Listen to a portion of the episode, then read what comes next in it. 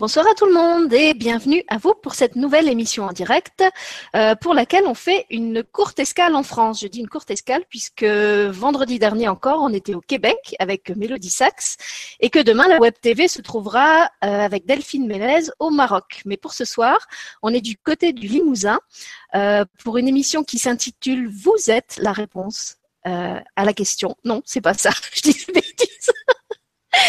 Vous êtes votre propre réponse. Je ne sais plus. C'était une idée de, mon invité et justement, je vais la laisser vous redire ça en clair euh, parce que c'est elle qui avait proposé ce titre que je trouve euh, très inspiré. Donc ce soir, je suis très heureuse d'accueillir Nathalie Ebner. Bonsoir Nathalie. Bonsoir Sylvie, bonsoir à tous. Alors en fait, c'est vous êtes la réponse que vous cherchez. Ah, j'étais pas loin. Et, alors regarde, je suis quand même dans le thème, même si j'ai pas su redire l'intitulé correctement, parce que j'ai un t-shirt spécialement adapté à la soirée d'aujourd'hui. Tu vois, je suis ma propre question et je suis aussi ma propre réponse. Et oui, de fait. Voilà, donc c'est euh, la première fois que Nathalie euh, apparaît euh, à la maison, chez moi. Je crois qu'elle n'a pas fait beaucoup de d'autres web TV. Euh, donc je la remercie d'autant plus euh, d'avoir accepté mon invitation. Et comme David Sabat, que je vous avais présenté il y a quelques semaines déjà, euh, je suis tombée en fait sur les vidéos de Nathalie et de sa chaîne YouTube être avoir été jetée un peu sauvagement dans la, dans la fameuse dont je vous avais parlé dans une émission. Euh, après avoir bien nagé la brasse et, assuré euh, tant bien que mal cette première émission, euh, j'avais éprouvé le besoin de visionner les, les, vidéos de gens un petit peu plus formés et un petit peu plus compétents que moi sur la question. et il y en avait deux avec lesquels j'ai accroché tout de suite. Donc le premier c'était David Sabat et la deuxième c'était Nathalie Ebler. Là, tu parles des flammes jumelles, en fait, hein, Sylvie, hein, c'est ça Oui, je parle des flammes jumelles. Oui, parce que le son a été un petit peu coupé, donc pour le coup, euh, c'était juste pour euh, reformuler que tu parlais des flammes jumelles. Ah, alors, pardon, je ne savais pas qu'il y avait eu une coupure. Donc, je disais qu'effectivement, j'avais rencontré Nathalie grâce euh, au départ, grâce aux vidéos qu'elle avait faites euh, sur les flammes jumelles. Euh, et comme pour David, en creusant un petit peu son, site, son blog euh, et puis ses vidéos, j'ai découvert qu'elle proposait plein de choses, qu'elle avait un, champ d'action en fait beaucoup plus vaste que cette thématique des, des flammes jumelles. Et c'est pour ça qu'on a choisi d'orienter l'émission de ce soir non pas sur cette thématique des flammes jumelles, qui d'une part est déjà très bien développée sur sa chaîne et d'autre part est plus qu'abondamment alimenté euh, partout par tout un tas de, vidéos. Euh, donc l'émission de ce soir, l'idée c'était vraiment plus de vous présenter Nathalie euh, en tant que thérapeute, en, tant qu'accompagnante, dans sa globalité, avec tous les outils, tous les protocoles qu'elle propose, parce qu'elle en a quand même beaucoup à sa palette. Et puis, comme d'habitude, de répondre à vos questions que vous pouvez laisser sur le chat, à condition d'avoir un compte Google, un compte Gmail. Si vous n'en avez vous pouvez entrer rapidement, euh, c'est facile et c'est gratuit et ça vous permet d'interagir ensuite euh, via le chat en vous connectant euh, sur ce compte Gmail. Voilà, donc je laisse la parole à Nathalie pour qu'elle se présente à vous, qu'elle vous raconte un petit peu qui elle est, ce qu'elle fait et puis pourquoi elle, a eu l'inspiration de proposer ce magnifique titre de ce soir que j'ai complètement massacré. Donc vous êtes la réponse que vous cherchez, elle peut s'appliquer en réalité à tout un tas de champs. C'est toute la question de la souveraineté, on va y revenir dans, dans un moment. Euh, et c'est pas si éloigné que ça que de la question de la flamme jumelle, que des flammes jumelles, hein, parce que euh, les flammes jumelles, c'est quoi? C'est le chemin d'évolution, et dans tout chemin d'évolution se pose cette question de la souveraineté. On, aura sûrement l'occasion d'en reparler. Alors, euh, qui suis-je? Euh, Tu l'as dit, je suis thérapeute, j'ai une activité effectivement de thérapeute, j'accompagne les gens principalement sur la libération émotionnelle, sur ce lien de flamme jumelle, de plus en plus et depuis un bon moment maintenant. C'était pas quelque chose qui était prévu, ça m'est tombé dessus parce que moi-même je vis cette relation depuis plusieurs années maintenant, ce lien très spécifique, et que un beau matin on m'a dit tu vas faire un protocole particulier quand je dis on, je parle de ma guidance en fait, euh, que j'ai reconnecté euh, justement au travers de ces retrouvailles avec avec mon autre, avec ma flamme jumelle. Donc là, je me suis trouvée embarquée dans quelque chose qui dépassait ce que je faisais déjà euh, en tant que, thérapeute psycho-énergétique, hein, parce que c'est principalement ça. Alors ça, ça c'est venu, ça s'est transformé aussi en lien avec la flamme jumelle. Donc tout est relié. Précédemment, j'étais coach. En fait, j'avais une activité de coaching, donc j'accompagnais déjà les gens, mais d'une manière un peu différente. Et puis l'énergétique est venue là, a fait remonter des capacités extrasensorielles que j'avais en moi, que j'avais totalement ignorées. Donc il y a eu un certain nombre de, choses qui se sont passées. Il y a eu un, éveil très intense, on va dire. D'autant que je partais de loin, puisque je suis quelqu'un euh, avec un gros mental, euh, qui en a sous le talon, comme on dit, et euh, qui demande à voir pour croire. Donc j'étais vraiment très très campée sur certaines positions, plutôt agnostique, aucune culture religieuse, très récalcitrante à toute forme de conditionnement institutionnel ou autre. Bon, bref une dure à cuire euh, sur ce plan-là. Et euh, bah, j'ai été exaucée parce que j'ai vu. Euh, ah, j'ai bien vu, même j'ai senti, j'ai entendu, j'ai tout vu. Je crois qu'ils m'ont à peu près tout fait. Et donc j'ai eu vraiment une, période de pré-réveil et puis de, de, réveil intense qui a duré plusieurs jours, avec ce que moi je qualifie comme étant une expérience mystique, avec des sorties de conscience euh, je savais même pas que ça existait. Hein. C'est après coup que j'ai compris tout ce qui m'arrivait, des sorties de conscience où il m'a été montré effectivement comme ça peut arriver en NDE, en expérience de mort imminente, un certain nombre euh, de choses, notamment l'autre côté, et puis la dualité, hein, euh, tout autant effectivement euh, ce de quoi nous sommes composés, c'est-à-dire l'ombre et la lumière, et puis toute la mélasse dont nous avons à nous défaire au fil de nos incarnations. Donc vraiment, j'ai eu à la fois, il m'a été montré toute cette lourde et puis euh, dont j'avais à me débarrasser d'une certaine façon, à travailler dessus encore plus, hein, même si le travail était entamé depuis des années déjà, de différentes façons. Et puis toute la joie, toute cette légèreté, euh, cette lumière indéfinissable, parce qu'il n'y a, a, pas de mots, c'est absolument indicible. Moi, l'expérience que, que j'ai eue, les mots ne peuvent qu'altérer euh, une telle lumière, une telle beauté il y, a assez peu de mots pour qualifier ça, tellement c'est voilà, on est dans une autre dimension dans tous les sens du terme j'ai touché, touché, ça du doigt de manière euh, sur tous les plans, hein, euh, à entendre, à voir et à ressentir. Donc, euh, il m'a été donné, il m'a été fait ce, ce cadeau, mais peut-être est-ce que j'avais besoin de ça pour vraiment entrer dans un processus d'ouverture de conscience beaucoup plus important. Donc, ça a duré plusieurs jours. Et puis après, j'ai eu des piqûres de rappel, parce que sur le coup, ok, quand on vit ça, on se dit plus rien ne sera jamais pareil. Et en même temps, le personnage, il a vite fait de reprendre le dessus et de dire, de remettre en cause et de dire, mais peut-être qu'à ce moment-là, euh, bon, bref, je ne fumais rien, je n'avais rien bu, c'était un beau matin au réveil à 8 heures, j'étais bien dans mon lit. Donc bon, bref, il n'y avait pas tellement de raisons pour que ça m'arrive. Euh, enfin voilà, je prenais pas de médicaments, rien. Et bon, on remet un peu en question, mais c'est tellement fort, c'est tellement imprimé que de toute façon, plus rien ne sera comme avant. Et puis on trouve euh, des informations extérieures qui viennent valider ce que l'on a vécu, euh, des personnes ressources qui viennent poser des éclairages aussi. Ça a été une grande partie de mon chemin. C'est pour ça que je suis si attachée à la souveraineté et je reviens là pour le coup à la thématique de ce soir parce que c'est tout autant le chemin que j'ai fait, que je continue de faire, que ce à quoi je suis attachée, euh, que ce que je propose euh, aux, personnes que j'accompagne, c'est vraiment cette question de l'autonomie, de la souveraineté. Qu'est-ce que c'est que la souveraineté Si on en dit euh, une brève définition tout de suite, c'est pas je fais ce que je veux et j'en kikine mon monde. Hein, c'est ce qu'on se disait avant de, de démarrer l'émission. C'est pour moi, c'est si je le résume très succinctement, c'est je fais des choix et je suis responsable. J'assume les conséquences de ces choix. Et c'est vrai que mon chemin, il s'est fait euh, par l'expérimentation directe. Tout du long, depuis le début, c'est comme ça. Euh, plus que par l'acquisition théorique euh, de connaissances, d'outils. Hein. Alors bien sûr, il y a des formations, bien sûr, je suis formée à certains outils. Évidemment, mais c'est vraiment l'expérimentation directe qui a fait mon chemin et c'est ce sur quoi euh, repose ma vision en fait de l'évolution et du chemin euh, spirituel si on doit le qualifier ainsi. Euh, c'est vraiment ça, hein, c'est l'expérimentation directe. parce que en vérité c'est comme ça qu'on intègre. alors Peut-être tu veux rebondir ou, je continue euh, que je peux Tu veux, oui. En fait, tu, tu, expliques très bien pourquoi tu avais choisi ce titre. Euh, c'est vrai que tu m'avais expliqué que c'était un petit peu le dénominateur commun euh, à tout ce que tu proposes, à ta réflexion, aux outils euh, que tu utilises avec les gens. Euh, c'est vrai que cette, cette autonomie et cette souveraineté, c'est aussi quelque chose qui me, qui tient à cœur à moi. Euh, et en t'écoutant, je me rends compte qu'on a des parcours très proches, puisque je viens aussi d'un milieu euh, complètement athée. Euh, que j'ai eu aussi un éveil assez fulgurant avec après une, une, crise de doute euh, qui ne voulaient pas accepter ça. Donc finalement, on a, des parcours euh, assez proches.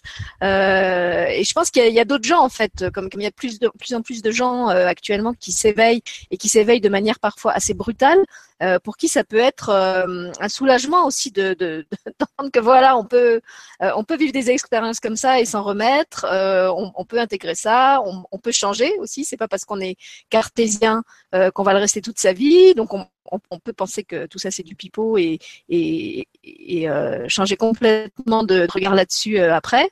Euh, donc pour tout ça, je trouve que c'est très bien que, que, tu nous parles un petit peu de toi. en réalité, ça arrive au moment juste, quand on est prêt effectivement psychologiquement, émotionnellement, vibratoirement aussi à vivre ça.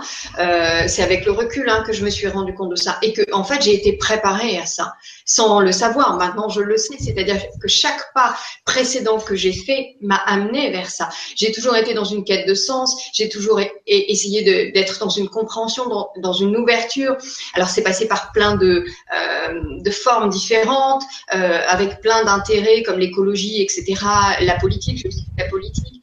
Euh, voilà, il y, avait un, chez moi un besoin de comprendre, un besoin de servir, euh, qui a pris différentes formes là où j'en étais. Mais tous les pas que j'ai faits, je m'en rends compte maintenant, euh, bah, ça suivait une ligne rouge. Le fil rouge, il n'était pas perdu. J'étais profondément guidée et c'est juste arrivé au moment juste. On a un agenda universel, chacun d'entre nous, un agenda propre.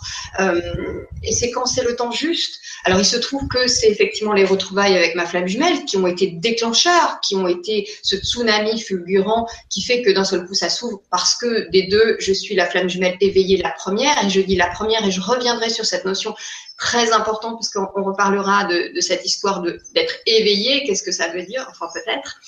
Euh, donc c'est ça qui a été déclencheur, mais c'était déjà en couveuse, c'était déjà en route, c'est demandé juste à surgir et il a fallu qu'il y ait voilà cette retrouvaille, cette rencontre, euh, cette reconnaissance pour que les choses réémergent de moi en vérité. Euh, mais c'est pas juste comme ça. Et oui, il y a, y a des, des, éveils actuellement qui sont très soudains. Je le vois dans les personnes que j'accompagne, et ça peut être très déboussolant parce qu'il y a une perte de repère qui peut s'en suivre ça remet beaucoup de choses en cause. Moi, ça m'a euh, profondément remise en cause. Je ne suis plus du tout celle que j'étais. Je suis évidemment pas si loin que ça, mais en vérité, je suis plus près de, qui je suis vraiment, hein, euh, par le chemin que ça enclenche. Après, est-ce qu'on peut, une fois que c'est là, est-ce qu'on peut vraiment, oui, on peut passer une crise de doute, comme tu le disais, et en même temps, euh, je crois que quand on est monté dans le train, on est monté dans le train, et, et après, chaque pas que l'on fait, c'est pour se rapprocher un peu plus de, de ce qu'on a en vérité choisi en tant qu'âme. Donc tout ça, c'est profondément, euh, c'est simplement ce qu'on a choisi, quoi. Hein. Alors juste pour les gens qui nous écoutent, tu as expliqué que pour toi cet éveil il s'est produit en grande partie grâce à la rencontre avec ta flamme jumelle. Donc je tiens à préciser que c'est pas obligatoire, que vous, pouvez très bien vivre un éveil euh, sans avoir rencontré votre flamme jumelle. Vous pouvez aussi ne pas avoir une jumelle euh, dans cette incarnation. Je pense que Nathalie euh, aura l'occasion de vous le redire au cours de l'émission. Mais en tout cas, c'est un comment dire, c'est un accélérateur. Moi, je le, je le dirais comme ça, mais ça n'est pas euh, le seul facteur euh, qui peut déclencher un éveil. Dans mon cas, j'étais, je sais pas, j'étais très très loin encore de ma flamme jumelle. Mon éveil, il a eu lieu, euh, j'avais, je sais pas, 23 ans et quand j'ai rencontré ma flamme jumelle, j'en avais 44. Donc voilà, il y avait vraiment aucun aucun rapport de, cause à effet direct.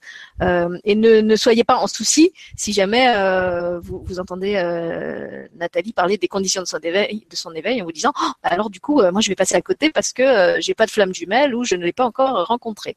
Non, c'est un déclencheur, mais ça n'est pas forcément euh, comment dire, une condition sine qua non euh, pour vivre un éveil. Oui, merci de cette précision, Sylvie. C'est très juste, effectivement. Hein. Euh, on n'est pas obligé de passer par la flamme jumelle. En fait, la flamme jumelle, c'est un outil d'évolution comme un autre. Hein. Ramenons-la à ce qu'elle est. cette flamme jumelle. Hein. c'est d'abord ça. Donc, bah, c'est un outil, mais il y en a d'autres. Hein, voilà. Alors justement, puisque tu nous parles des outils, euh, peut-être pour les gens qui ne te connaissent pas du tout, est-ce que tu peux nous brosser euh, brièvement une palette des, différents champs dans lesquels tu exerces, des différents outils que tu as, parce que tu en as quand même pas mal euh, à ton actif. Je ne sais pas si tu les utilises encore tous S'il y en a qui, qui justement ont été plus liés à ta, ta pratique du début et que tu as un petit peu délaissé maintenant pour te tourner plus vers d'autres choses. Euh, raconte-nous un petit peu quels ont été tes, premiers outils, où tu en es maintenant. Est-ce que tu travailles toujours avec les mêmes ou est-ce que ça, ça a évolué? Alors, j'ai démarré en tant que dans l'accompagnement en tant que coach. Donc, c'était des outils vraiment de coaching. Euh, c'est assez calibré, hein, en vérité. Et puis, je me suis formée aussi à la psychologie positive, à la CNV, communication non violente. Donc, tout ça, ça a euh, formé mon socle d'une certaine façon. Hein. Euh, alors, évidemment, c'est toujours là, j'ai envie de dire, parce que ça fait un peu partie de moi. Et en même temps, les outils, qu'est-ce que c'est? Les outils, c'est fait pour être transcendés, selon moi. D'abord euh, se les réapproprier. Hein. Ça, je crois que c'est super important. Sinon, on reste un technicien. Alors l'idée, c'est de passer à technicien supérieur et un jour à maître. Et pour ça, ben, ça demande de, de s'approprier euh, les outils, les formations qu'on a reçues, et puis de les transcender, de les alchimiser à partir de qui l'on est vraiment. Et ça, pour moi, c'est super important. Et ça fait partie de la souveraineté pour le coup ça, rejoint complètement cette idée-là. Donc il y a eu ça. Euh, et puis est venu euh, l'énergétique. Donc la psycho-énergétique. Donc là, j'ai été formée, je me suis formée au Reiki pendant de nombreux mois en fait, pendant euh, je crois plus de neuf mois, d'une façon très particulière parce que je sais qu'on peut se former euh, en quelques week-ends, mais moi j'ai choisi vraiment une formation euh, profonde, lente, intégrante, intégrative. et ça, je pense que ça a été aussi moteur sur mon parcours en termes d'évolution parce que j'ai une pratique d'écologie personnelle avec ça extrêmement importante, quotidienne et que je continue d'avoir. Donc ça fait, ça, c'est venu compléter la base. Et puis ensuite, il y a tout ce qu'on peut euh, faire émerger de soi. Euh, qui, est, qui est notre propre boîte à outils dont on n'a pas forcément conscience. Tout ce qui nous compose, euh, alors sont venus des outils sacrés à moi et en fait ils résonnaient avec qui je suis. Donc tout ça, c'est venu enrichir ma boîte à outils. C'est avec ça que je travaille aujourd'hui. Et puis, il y a eu la numérologie vibratoire à laquelle je me suis formée parce que les, chiffres, la numérologie m'a toujours intéressée. Donc, numérologie vibratoire et angélique. Et là, c'est pareil. J'ai euh, suivi plusieurs formations et j'ai alchimisé. J'ai fait un truc euh, propre à moi d'une certaine façon. Et ça, je crois que c'est très, très important pour les gens qui nous écoutent et qui font ce chemin, qui peut-être se... Euh, destinent ou pas d'ailleurs à, à, accompagner ou en tout cas toujours s'approprier ce qui nous est donné. Toujours transcender, transmuter, c'est ça le vrai chemin d'évolution. C'est pas euh, reprendre les mots et les techniques d'autres. Un temps, mais si on reste là-dedans, on est technicien. J'en discutais l'autre jour avec une, personne que j'accompagne et on avait, on avait vraiment cette question qui était au cœur de son accompagnement, c'était être. C'est le faire et l'être. C'est euh, être dans le faire, en fait, avoir un, un faire qui est aligné à son être. Et ça demande de lâcher, de s'affranchir des enseignements que l'on a reçus, de s'affranchir de ses maîtres aussi, de s'affranchir de ses guides. Et ça, ce sont les renoncements nécessaires. Ça fait partie des deuils euh, nécessaires, je trouve, de notre euh, parcours à tous. Moi, je me suis trouvée parfois liée à des gens qui résonnaient profondément avec moi sur le chemin. Et à un moment donné, non pas qu'il est question de se dire adieu, mais il est question de s'affranchir et de se faire un révérend au revoir, révérend et affectueux. Mais pour grandir, pour déployer un peu plus ses ailes. Et la souveraineté, c'est aussi ça c'est ne pas servir de béquille à quiconque. Moi, je ne suis pas un thérapeute intrusif. Je dis souvent que je ne suis pas un thérapeute intrusif. Euh, tu as eu l'occasion de le, de le constater. Euh, je, refuse de servir de, béquille. Je suis là sur le côté du chemin. Je sème des petits cailloux. Euh, il est fait selon la foi de la personne, pas la foi au sens religieux, mais en fonction de ce que la personne autorise. Aucun thérapeute ne peut accompagner et faire évoluer quelqu'un à l'insu de son plein gré. J'ai envie de dire. Euh, c'est juste à quelle hauteur la personne autorise? Moi, je travaille principalement dans les plans subtils et je dis toujours que ça, descend dans les plans concrets en fonction d'abord de l'accueil et de la capacité d'ouverture de la personne, de ce fameux lâcher prise, et puis ensuite des actes qu'elle va poser dans la forme en lien avec la guérison. Je t'évoquais tout à l'heure une, une, anecdote avant qu'on démarre, assez rigolote qui m'est arrivée tout à l'heure et qui était justement dans ce sens-là. Je travaille dans les plans subtils et qu'est-ce que je mets dans la forme qui est en lien avec ça, qui vient ancrer, qui vient intégrer la guérison, l'évolution et qui vient euh, aussi donner un signal que, ok, j'avance aussi dans mon incarnation de manière très concrète euh, sur euh, voilà l'évolution que je viens d'acter dans les plans subtils. Donc voilà comment, grosso modo, je travaille. Je travaille maintenant principalement à distance. Je ne fais plus de présentiel en raison du nombre de demandes, euh, et puis parce que c'est tout aussi efficace euh, à distance. Donc ça veut dire que je peux travailler avec euh, toute personne où qu'elle se trouve dans le monde. Hein. Je travaille avec des gens qui sont au Québec, en Asie, en France, au Luxembourg. Euh, en Europe, enfin de partout, il n'y a, pas de frontières. L'énergie, de toute façon, ne connaît ni distance, euh, ni notion de temps, euh, ni distance géographique. Donc tout est possible en fait. Hein. Donc maintenant, je ne travaille plus qu'à distance, plutôt sous la forme de protocole. Alors certains vont être revus, hein, c'est ce que je te disais. Dans, dans, quelques temps, euh, refonder au fur et à mesure que j'avance. Hein, tout est mouvement, eh bien je, je refonde les choses. Là, j'ai sorti un nouveau programme euh, en ligne qui est vraiment, alors là, basé sur la souveraineté et l'autonomie, qui concerne euh, le fait de se réaligner à son essence et à sa mission de vie, à sa mission d'âme. Donc là, c'est un travail encore plus en autonomie. Et puis, il y a tous les protocoles d'accompagnement plus individuels, où là, j'accompagne les gens sur des séances calibrées, des axes euh, prédéfinis, toujours sur une base de psycho-énergétique, avec les outils que, j'ai décrits euh, tout à l'heure. Et le programme, lui, qui est en ligne, lui, il comprend à peu près tous les outils. Hein tant le coaching, la CNV, la psychologie positive, que la numérologie, que euh, des séances énergétiques et même des méditations euh, énergétiques sonores que j'ai co-créées avec euh, mon âme jumelle, euh, pas ma flamme jumelle, mon âme jumelle, une de mes âmes jumelles. Donc euh, voilà, c'est un programme holistique comme je l'appelle. Donc voilà la façon dont, dont, je travaille, tout en sachant que euh, c'est pas un travail qui est basé sur le verbal, c'est un travail qui est basé sur une séance énergétique et qui comprend ensuite un retour écrit, donc verbal, pour donner de la nourriture au mental, parce qu'on a besoin de ça encore, euh, et puis parce que derrière les mots, il y a une énergie. Mais il n'y a pas d'interaction euh, quand je travaille avec les gens, il y a une interaction à la fin du protocole, avant, si les gens le souhaitent, mais pendant, non, les interactions, elles se font par mail, elles ne se font pas de manière euh, téléphonique ou par, par Skype et il y a une raison à ça. C'est en fait vraiment pour soutenir le processus du lâcher prise et soutenir le travail énergétique.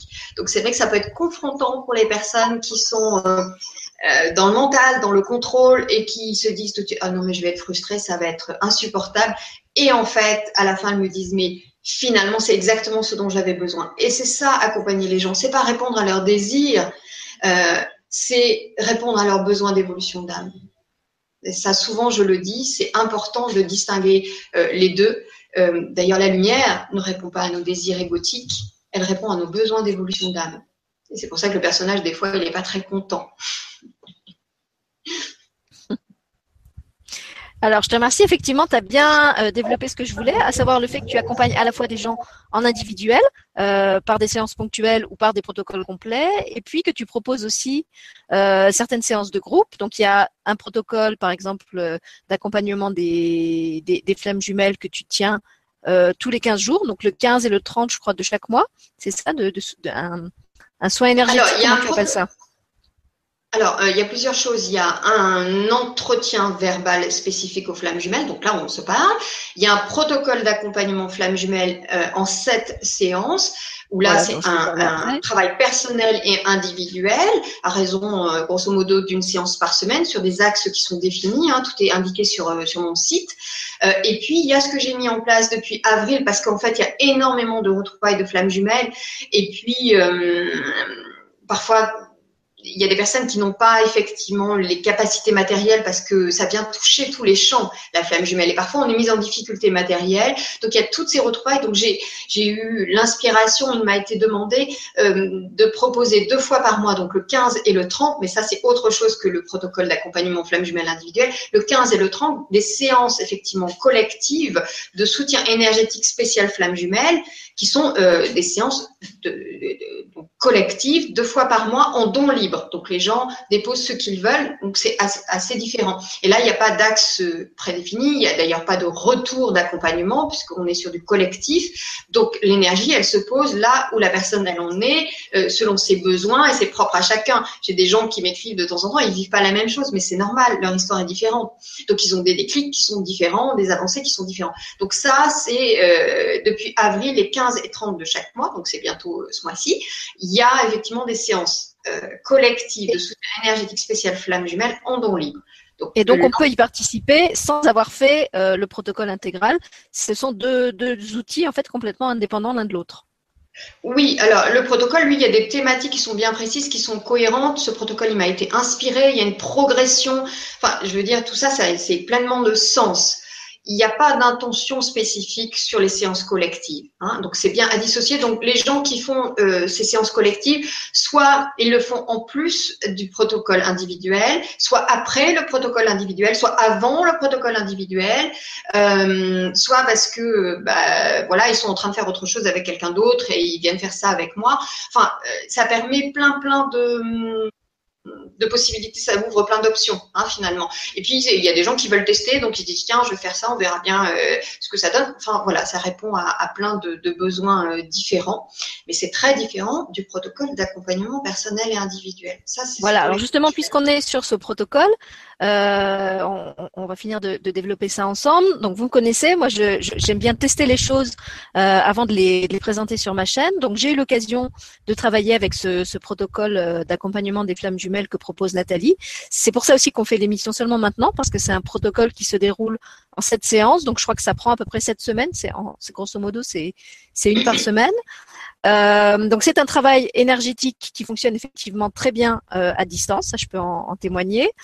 Euh, et alors je peux je peux vraiment valider tout ce qu'a dit Nathalie jusqu'à maintenant, à savoir que c'est vraiment un travail qui convient très bien aux personnes qui ne sont pas comment dire euh, qui sont pas dans le mental, qui vont pas vouloir euh, un retour de ces séances qui va alimenter, euh, je sais pas, leur histoire personnelle, ce qu'ils ont pu faire euh, dans les vies antérieures. c'est vraiment un travail qui se fait essentiellement au niveau du corps, au niveau du ressenti. Euh, et dans le retour que donne Nathalie, en fait, c'est très succinct. Il y a effectivement un retour par mail après chaque, chaque séance, mais euh, qui donne les grandes lignes du travail qui a été fait et qui n'entre pas dans tout un tas de détails. Donc, si vous voulez, je sais pas, par exemple, si vous êtes à la recherche de vos lignées galactiques, de vos familles d'âmes, de vos, voilà, de choses comme ça, je pense que c'est pas le type c'est pas chez moi.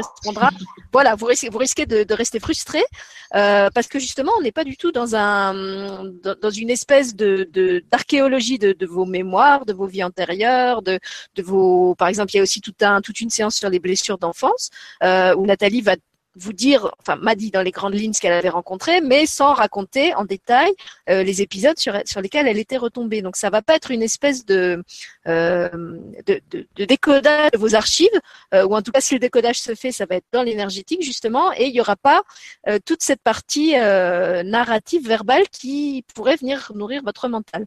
Donc moi ça me convenait très bien, mais je me suis dit qu'il y avait peut-être certaines personnes qui ça convenait pas, et d'autre part c'est vrai que c'est un travail qui se fait beaucoup en autonomie justement parce qu'il y a, y a, il peu d'échanges finalement entre, le, entre les séances. Euh, Nathalie, elle, elle, fait le travail énergétique, elle envoie le, le mail euh, avec euh, ce qui s'est passé, mais comme je le disais, il est très succinct.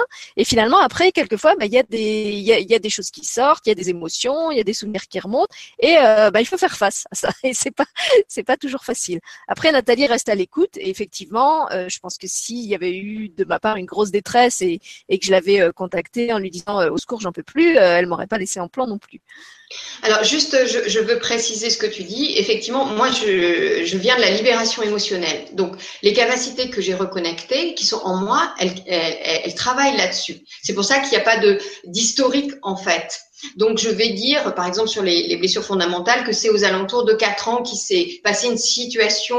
Voilà. Mais en fait, je pointe l'émotionnel, l'empreinte émotionnelle et énergétique qui est, qui est, c'est imprimé, par exemple, là, dans, dans la partie enfant. Mais je ne vais pas raconter, euh, par exemple, sur les mémoires, Euh, je ne vais pas raconter, tiens, on est en 1624, vous aviez une robe rouge, machin, vous descendiez l'escalier. Non, il n'y a rien de narratif. Parce que le, factuel, euh, c'est pas ce qui m'intéresse dans l'accompagnement. Ce qui m'est demandé, c'est de libérer l'émotionnel. Parce que qu'est-ce qui se passe, en fait, quand on a des traumas, des blessures, des mémoires? Il y a une empreinte cellulaire euh, ou une empreinte émotionnelle dans une zone spécifique du cerveau, et c'est ça qu'on a besoin de libérer. Le reste, j'ai presque envie de dire, mais ça c'est ma vision, on s'en fout un peu, ça alimente le catalogue du personnage et de l'ego et du mental. Donc, euh, savoir qu'on était en 1624 machin, ok, mais si on a toujours les émotions qui sont là, euh, on, est, on est embêté. Donc moi, je suis vraiment axée sur la libération euh, énergétique et émotionnelle, et c'est ça que je renvoie aux gens. Et effectivement, les, les retours sont succincts, ils, ils marquent l'essentiel. En même temps, c'est propre à chacun. Il y a des personnes que j'accompagne avec qui j'ai beaucoup d'échanges.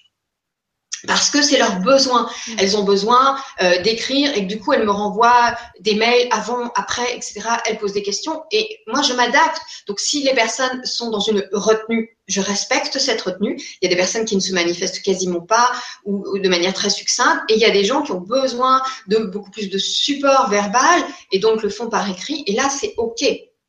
Et puis, il y a quand même la séance, la séquence à la fin où on se reparle. Mais je laisse effectivement pas les gens en plan. S'il y a des crises de guérison, comme je les appelle, c'est-à-dire des remontées émotionnelles euh, un peu difficiles, euh, évidemment, je suis pleinement là. Et en même temps, euh, la personne, elle est dans son autonomie, elle est dans son évolution propre.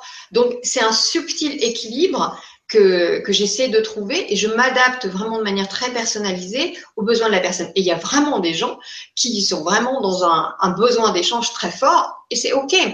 Euh, ou de recadrage aussi. Donc finalement, je peux répondre à peu près à tout en fonction de ce dont je sens.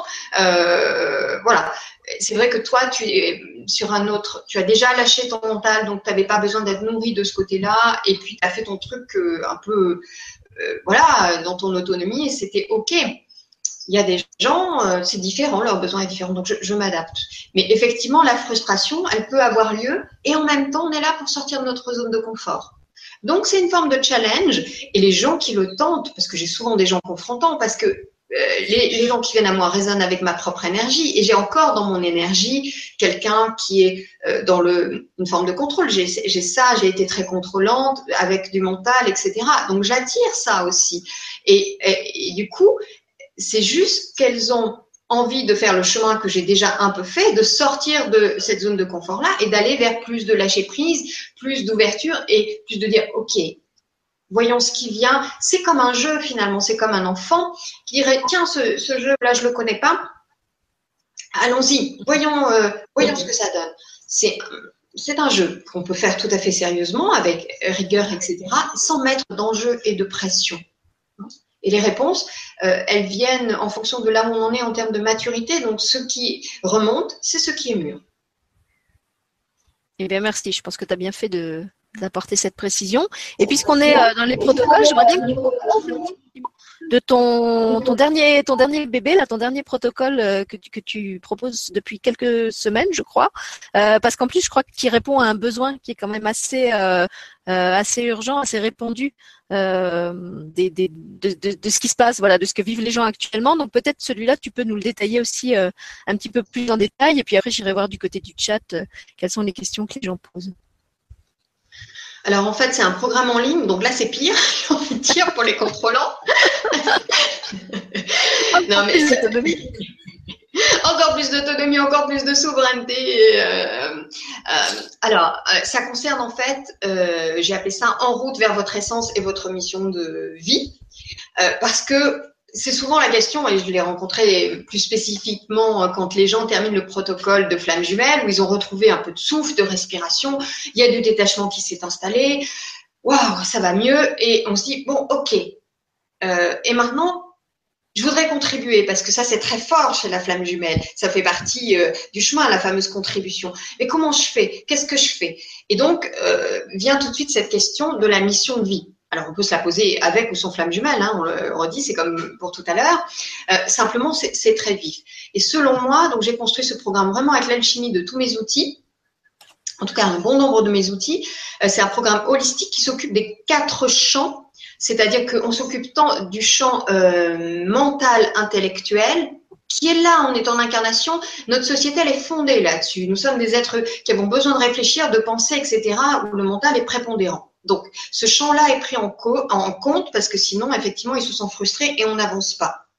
Ensuite, il y a le champ émotionnel. Souvent, je constate que les gens sont coupés de leurs émotions, alors que c'est un, un, si riche terrain de d'apprentissage. C'est en fait des signaux sur le tableau de bord. Ça nous dit euh, voilà où on en est. Donc, réapprendre à se connecter à ses émotions, mais pas pour être submergé, plongé dedans et, pédaler dans cette semoule-là, vraiment pour en, tirer euh, la richesse. Donc, le plan euh, intellectuel mental, le plan émotionnel, le plan physique, parce que nous sommes incarnés, donc il y a des choses qui passent par le corps. Hein, euh, donc, c'est important d'habiter pleinement son corps. Et ensuite, le champ spirituel, subtil, appelons-le comme on veut, énergétique. Donc, ces quatre champs-là sont pris en compte dans ce programme.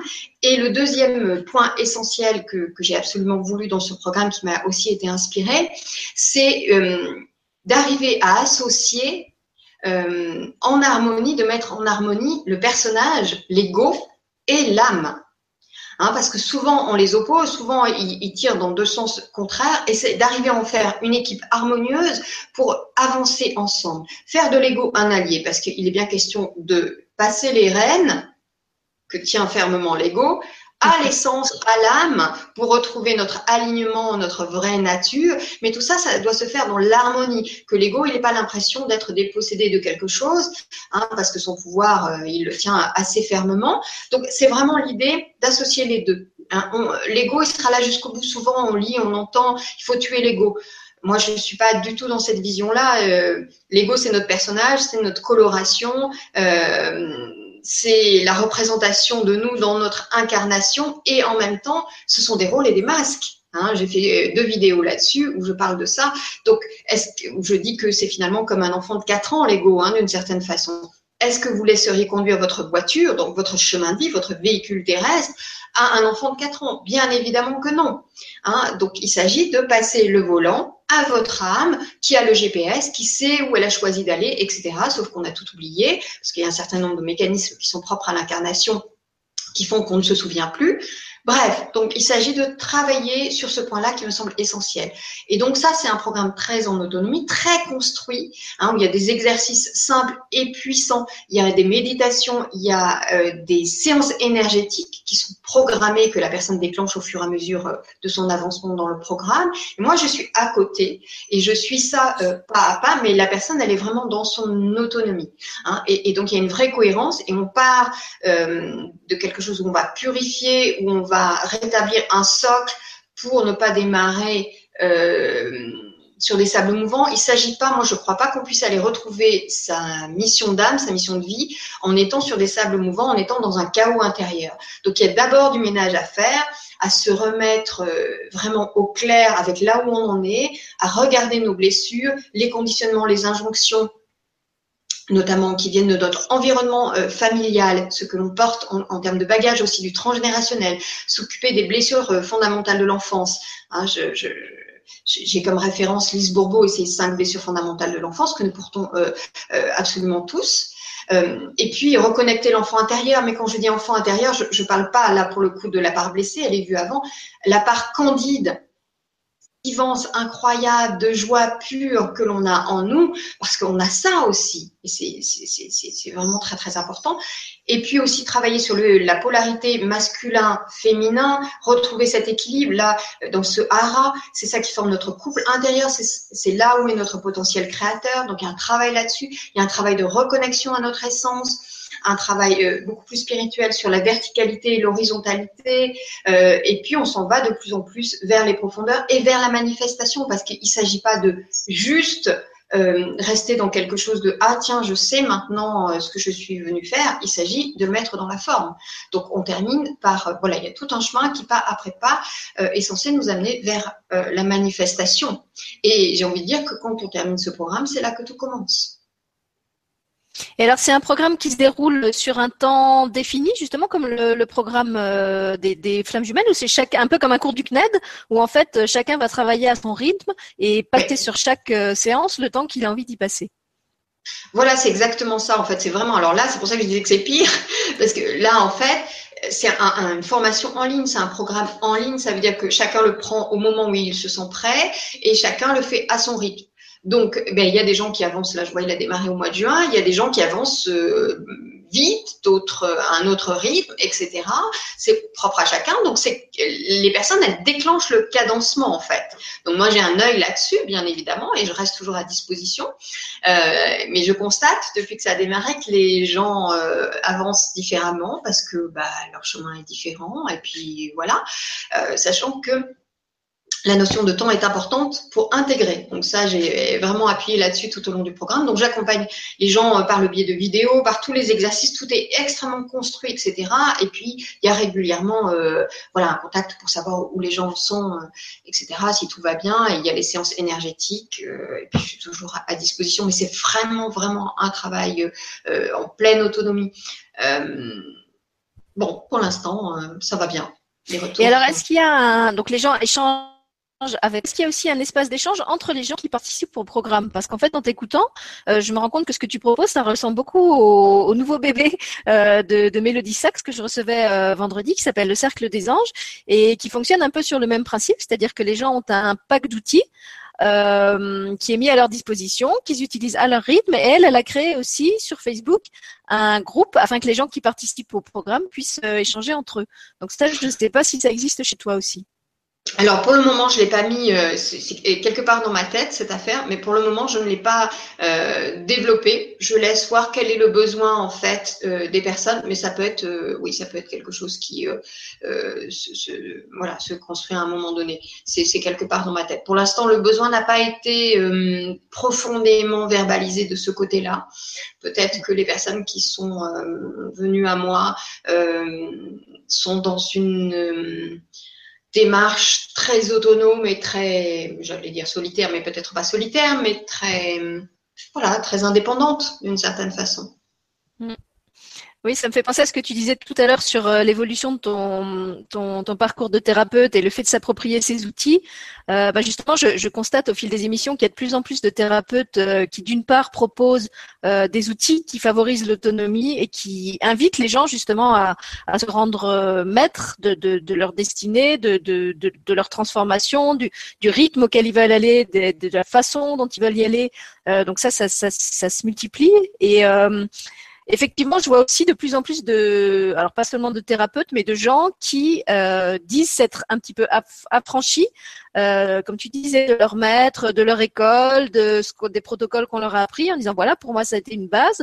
Euh, et en fait, après, bah, j'ai un peu fait ma propre cuisine et en même temps, en t'écoutant, je me disais que finalement c'est pas propre au thérapeute et c'est même pas propre à maintenant, euh, de tout temps, hein, déjà autant du, du, compagnonnage, quand les compagnons se formaient auprès d'un maître. Après, ben en fait, ce qu'ils avaient appris, ils le retransmettaient euh, en s'appropriant leur art euh, avec leur signature, avec leur propre façon de l'exercer.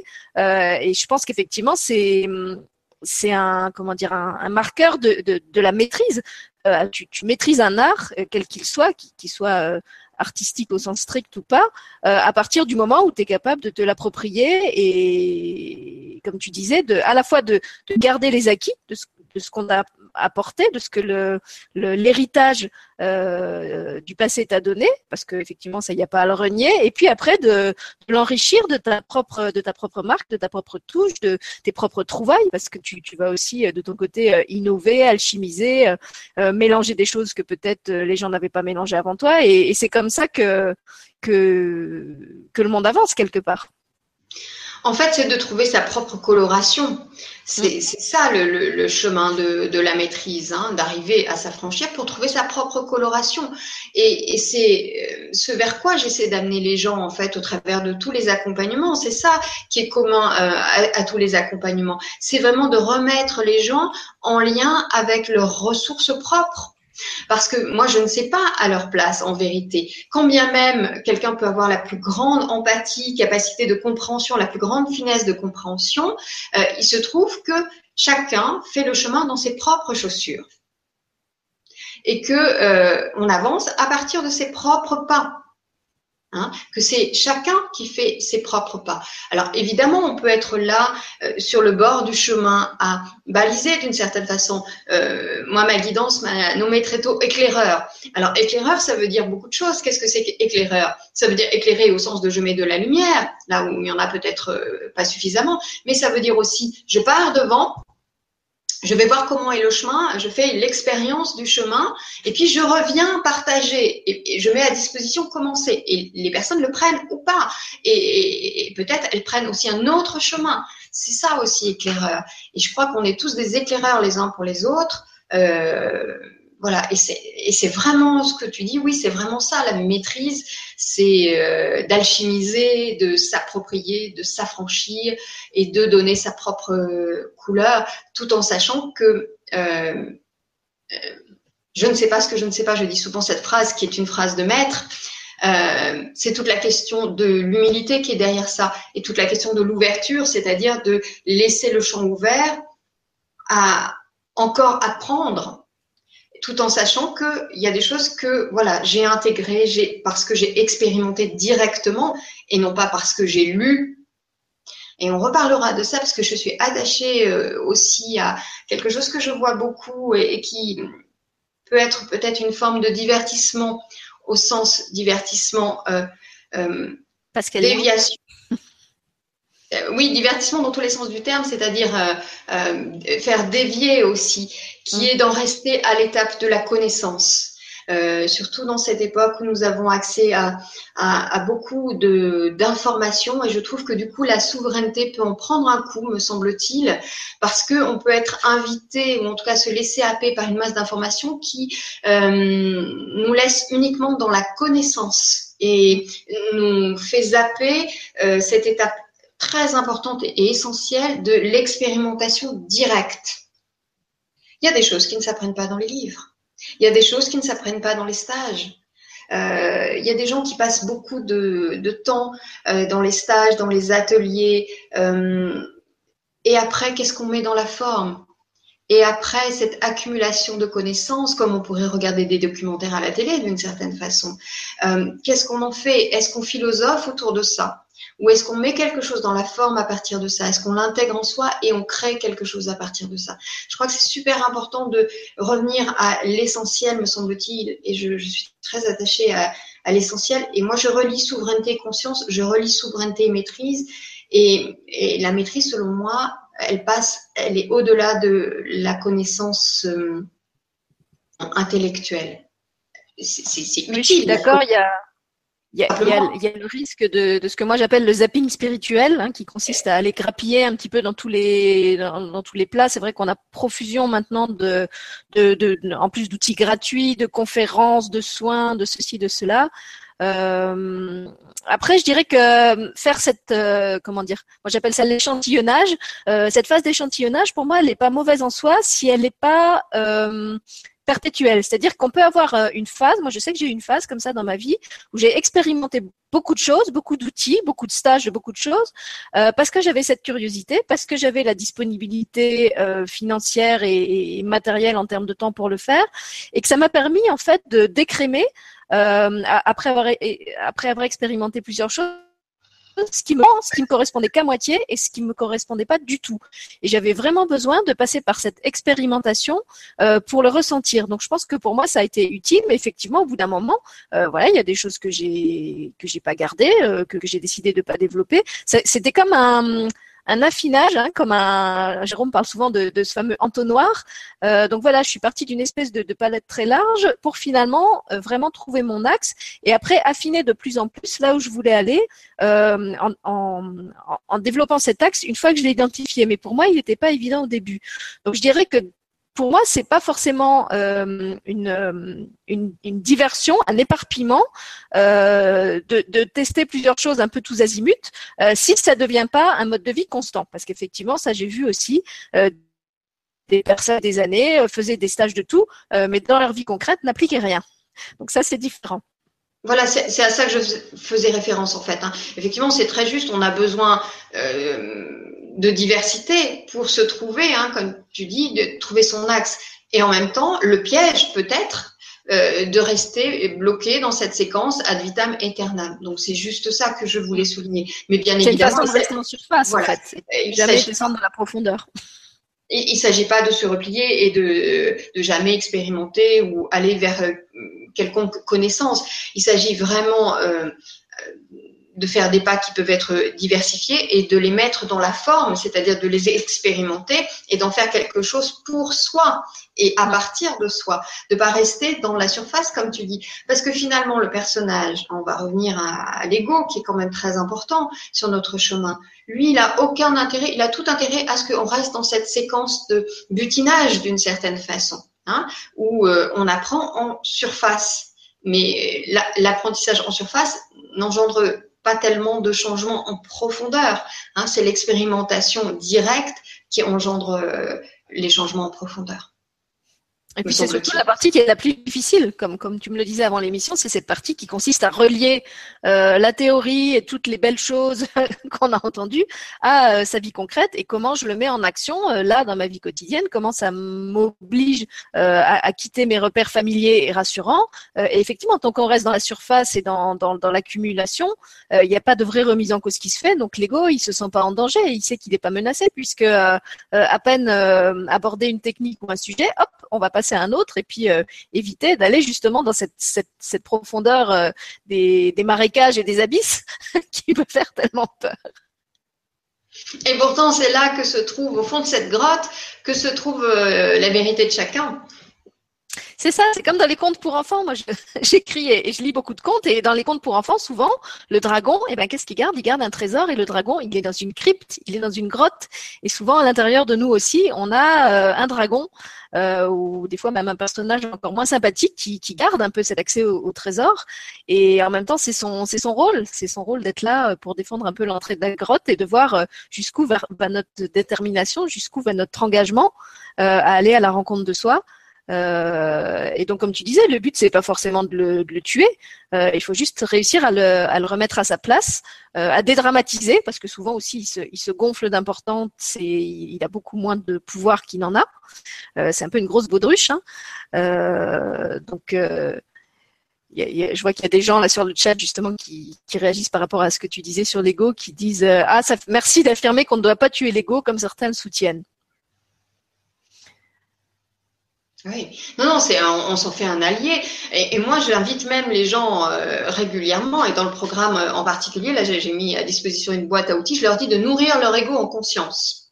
Qu'est-ce que c'est que nourrir l'ego en conscience? D'abord, bon, on lui enlève les rênes. Hein, j'ai dit, on passe le volant euh, à l'essence. Bon, bref, ça c'est déjà de manière un peu solennelle, un peu formelle. Alors, il va vouloir le rechoper, mais c'est de le nourrir en conscience. Parce que, imaginons que vous nourrissez pas votre animal familier pendant un moment je peux vous dire qu'il va trouver un moyen d'ouvrir le frigo. Donc il ne s'agit pas d'en faire euh, une part frustrée en nous. Il est là de toute façon, il sera là jusqu'au bout.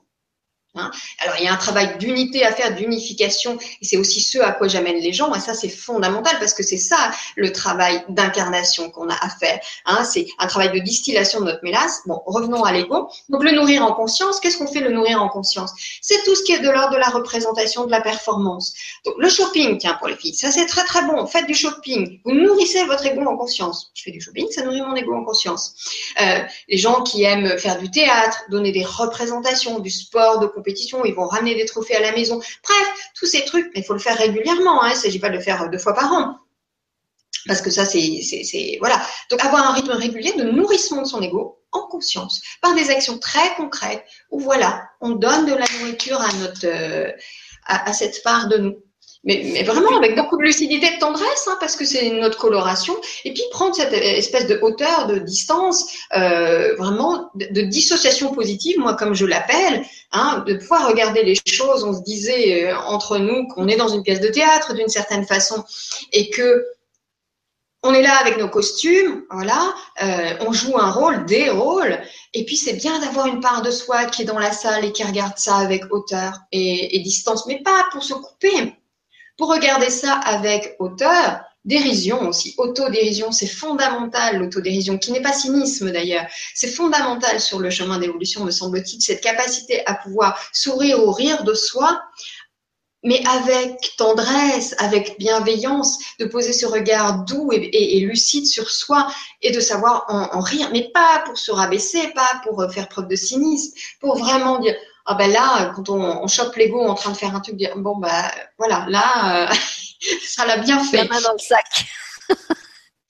Mais c'est ça, tu parlais tout à l'heure du jeu. Moi, Lego, je le vois vraiment, comme tu disais, comme un, personnage. D'ailleurs, il y a souvent mes, alors comme Lego, il y a différentes facettes, et ben, je visualise mes, mes différents personnages égotiques comme des espèces de petits personnages de dessin animé qui ont des costumes, un peu comme des caricatures, mais euh, justement pas méchantes, comme des, des, des, personnages un peu comiques, des personnages de dessin animé, euh, qui ont chacun un peu leur tic. Euh, donc, je sais pas, il y a par exemple le juge. Donc lui, vous voyez, je le, visualise. il a l'espèce de truc carré là, comme les avocats américains, et puis il a un gros marteau, et puis euh, il aime bien poser des jugements euh, affirmés euh, complètement comment on dit définitifs et puis taper sur la tête des gens quand ils lui plaisent pas voilà c'est Monsieur Marteau. Après il y a le pas il peut y avoir la diva. Donc la diva c'est celle qui aime plaire qui aime se mettre en avant qui aime alors moi je suis pas shopping mais voilà mon, mon personnage égotique qui aime se mettre en avant ce serait plutôt la diva. Après il y a le il y a le personnage celui plus lumineux appellerait celui qui se flagelle avec la fougère. Donc celui qui aime bien euh, verser dans la culpabilité. Alors justement, je le visualise avec une fougère comme ça, puis il se flagelle. Vous savez, comme autrefois au Moyen Âge, quand ils avaient le, silice et puis les pénitences. Ah, vas-y, t'as fait ça. Ah, t'as encore raté, tu te rends compte. Et effectivement, quand on arrive à, le faire comme ça, avec euh, avec un humour gentil, avec un, peu comme on, regarderait un enfant euh, qui, qui, qui, je parlais du la main dans le sac, c'est ça, hein, un enfant qui, qui, met le doigt dans le pot de confiture et puis qui va se rendre malade et, renverser tout le pot de confiture. Euh, en fait, l'ego, ça le désamorce complètement parce que le, fait de réussir à en rire euh, lui ôte son pouvoir sur nous. Du, fait qu'on n'est plus, euh, qu'on peut en rire, c'est déjà qu'on est désidentifié de, de, ce personnage qui voudrait se donner tellement d'importance, qui voudrait se sentir tellement, tellement reconnu, tellement incontournable, tellement tout en fait. Et voilà, de pour moi, je sais que l'humour, c'est vraiment un outil très, très, très, très utile parce que ça me permet de le remettre à sa place sans méchanceté, euh, mais en même temps avec la fermeté nécessaire de lui dire bon allez euh, arrête ton cinéma. Voilà on parlait tout à l'heure du, du, cinéma euh, ce fameux cinéma de Lego qu'on sait bien se déclencher dans la tête.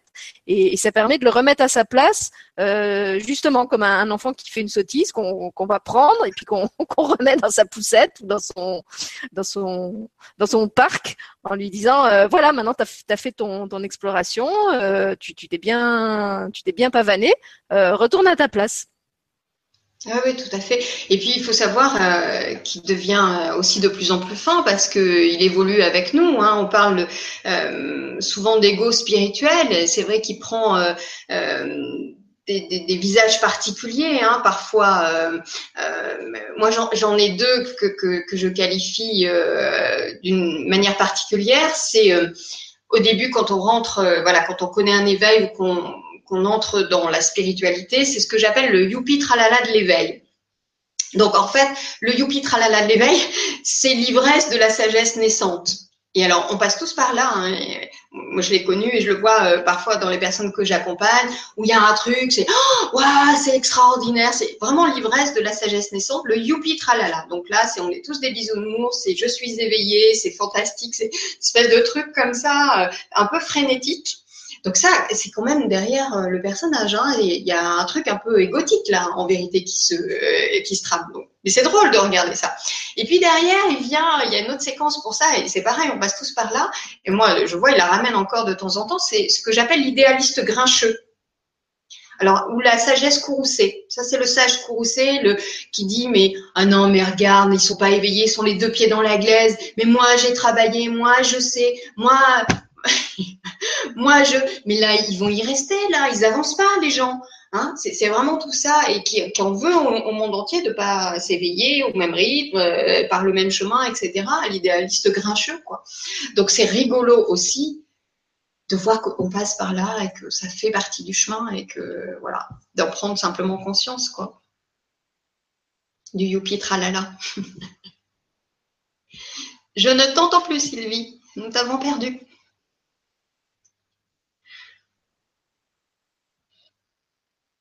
Est-ce que tu m'entends alors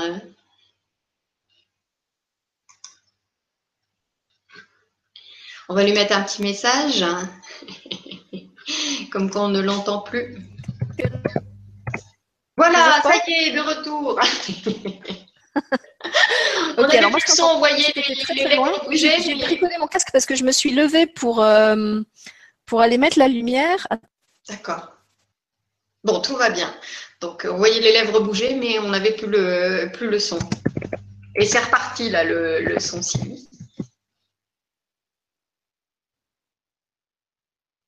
Bon, alors, euh, qu'est-ce qu'on peut dire de plus en attendant qu'elle règle euh, son, son casque? Donc, j'en étais à cette histoire de d'ego spirituel. Alors, du coup, moi, j'ai pas accès euh, à vos questions. On aurait pu.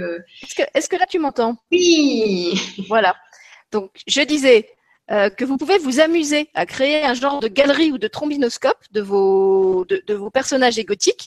Et puis alors vraiment amusez-vous, donnez-leur des petits noms, euh, créez des détails sur leurs costumes, faites-les se rencontrer entre eux aussi. Ça peut être très marrant des fois d'avoir d'imaginer ce que ça peut donner quand un tel rencontre un tel. Jouez avec eux vraiment comme si c'était des marionnettes ou des poupées.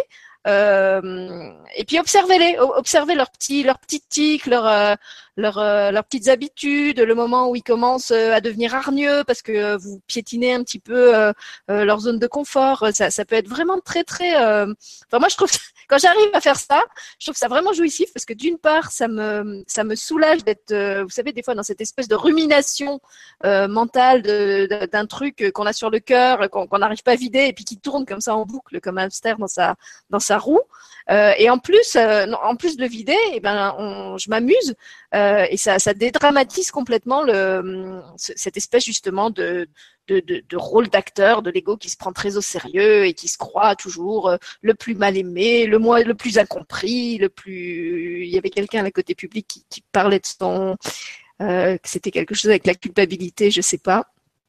Qu'est-ce qu'il nous disait? Euh, ah oui, c'était son Calimero. Voilà, donc visualisez-le avec un, une coquille de Calimero sur la tête. Euh, c'était Nani qui disait ça. Euh, ah, moi, j'ai envie de vous dire, amusez-vous. Prenez-le juste pas, justement pas comme quelque chose euh, ni à tuer ni à combattre, parce que pour moi, l'ego, il fait partie de nous. Et quel est l'intérêt Comment est-ce qu'on peut arriver à l'unité si on essaye de tuer ou de s'amputer d'une partie de nous ou même justement de la rejeter, de la critiquer?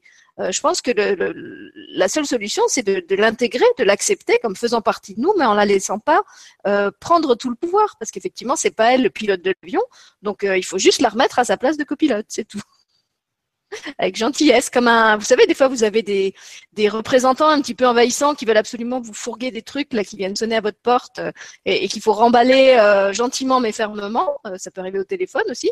Bah voilà, moi je j'essaye de traiter mon, mon, ego un peu de la même façon, en lui disant t'es gentil de vouloir me fourguer ta cam, mais j'en veux pas. Je sais très bien qu'elle va me rendre malade, donc garde-la, retourne à ton magasin. J'ai un très bon fournisseur, c'est mon soit supérieur, et puis je reste cliente chez lui. Voilà. Alors, est-ce que tu voulais ajouter quelque chose, Nathalie, avant que, que j'aille voir du côté du chat? Non, on peut, on peut prendre des questions, si effectivement, ou des remarques, si, si c'est bien que ce soit interactif. J'ai parlé longuement déjà, je trouve. Oui, c'est parce qu'on a, on a échangé. Mais je, surveillais, en fait, il n'y avait pas trop de questions. Les gens commentaient ce que tu disais. Euh, si, il y avait une question qui est revenue deux fois euh, de personnes alors vous m'excusez, je ne retrouve pas où est la question, donc je ne sais pas quel était votre euh, nom ou pseudo. En tout cas, il y avait deux personnes qui demandaient si tu pouvais parler des symptômes de l'éveil. Puisque justement, tu nous as parlé de ce, protocole que tu as créé pour accompagner les, gens euh, qui se questionnent sur leur mission de vie. Euh, on a parlé de tous ces gens qui s'éveillent quelquefois de façon assez brutale. donc, est-ce que tu peux nous parler de ça? Alors, symptômes, je n'utiliserai pas ce mot parce que euh, on a l'impression qu'on a une maladie d'un seul coup. Euh... Or, ça n'est pas une maladie. On va de mieux en mieux normalement.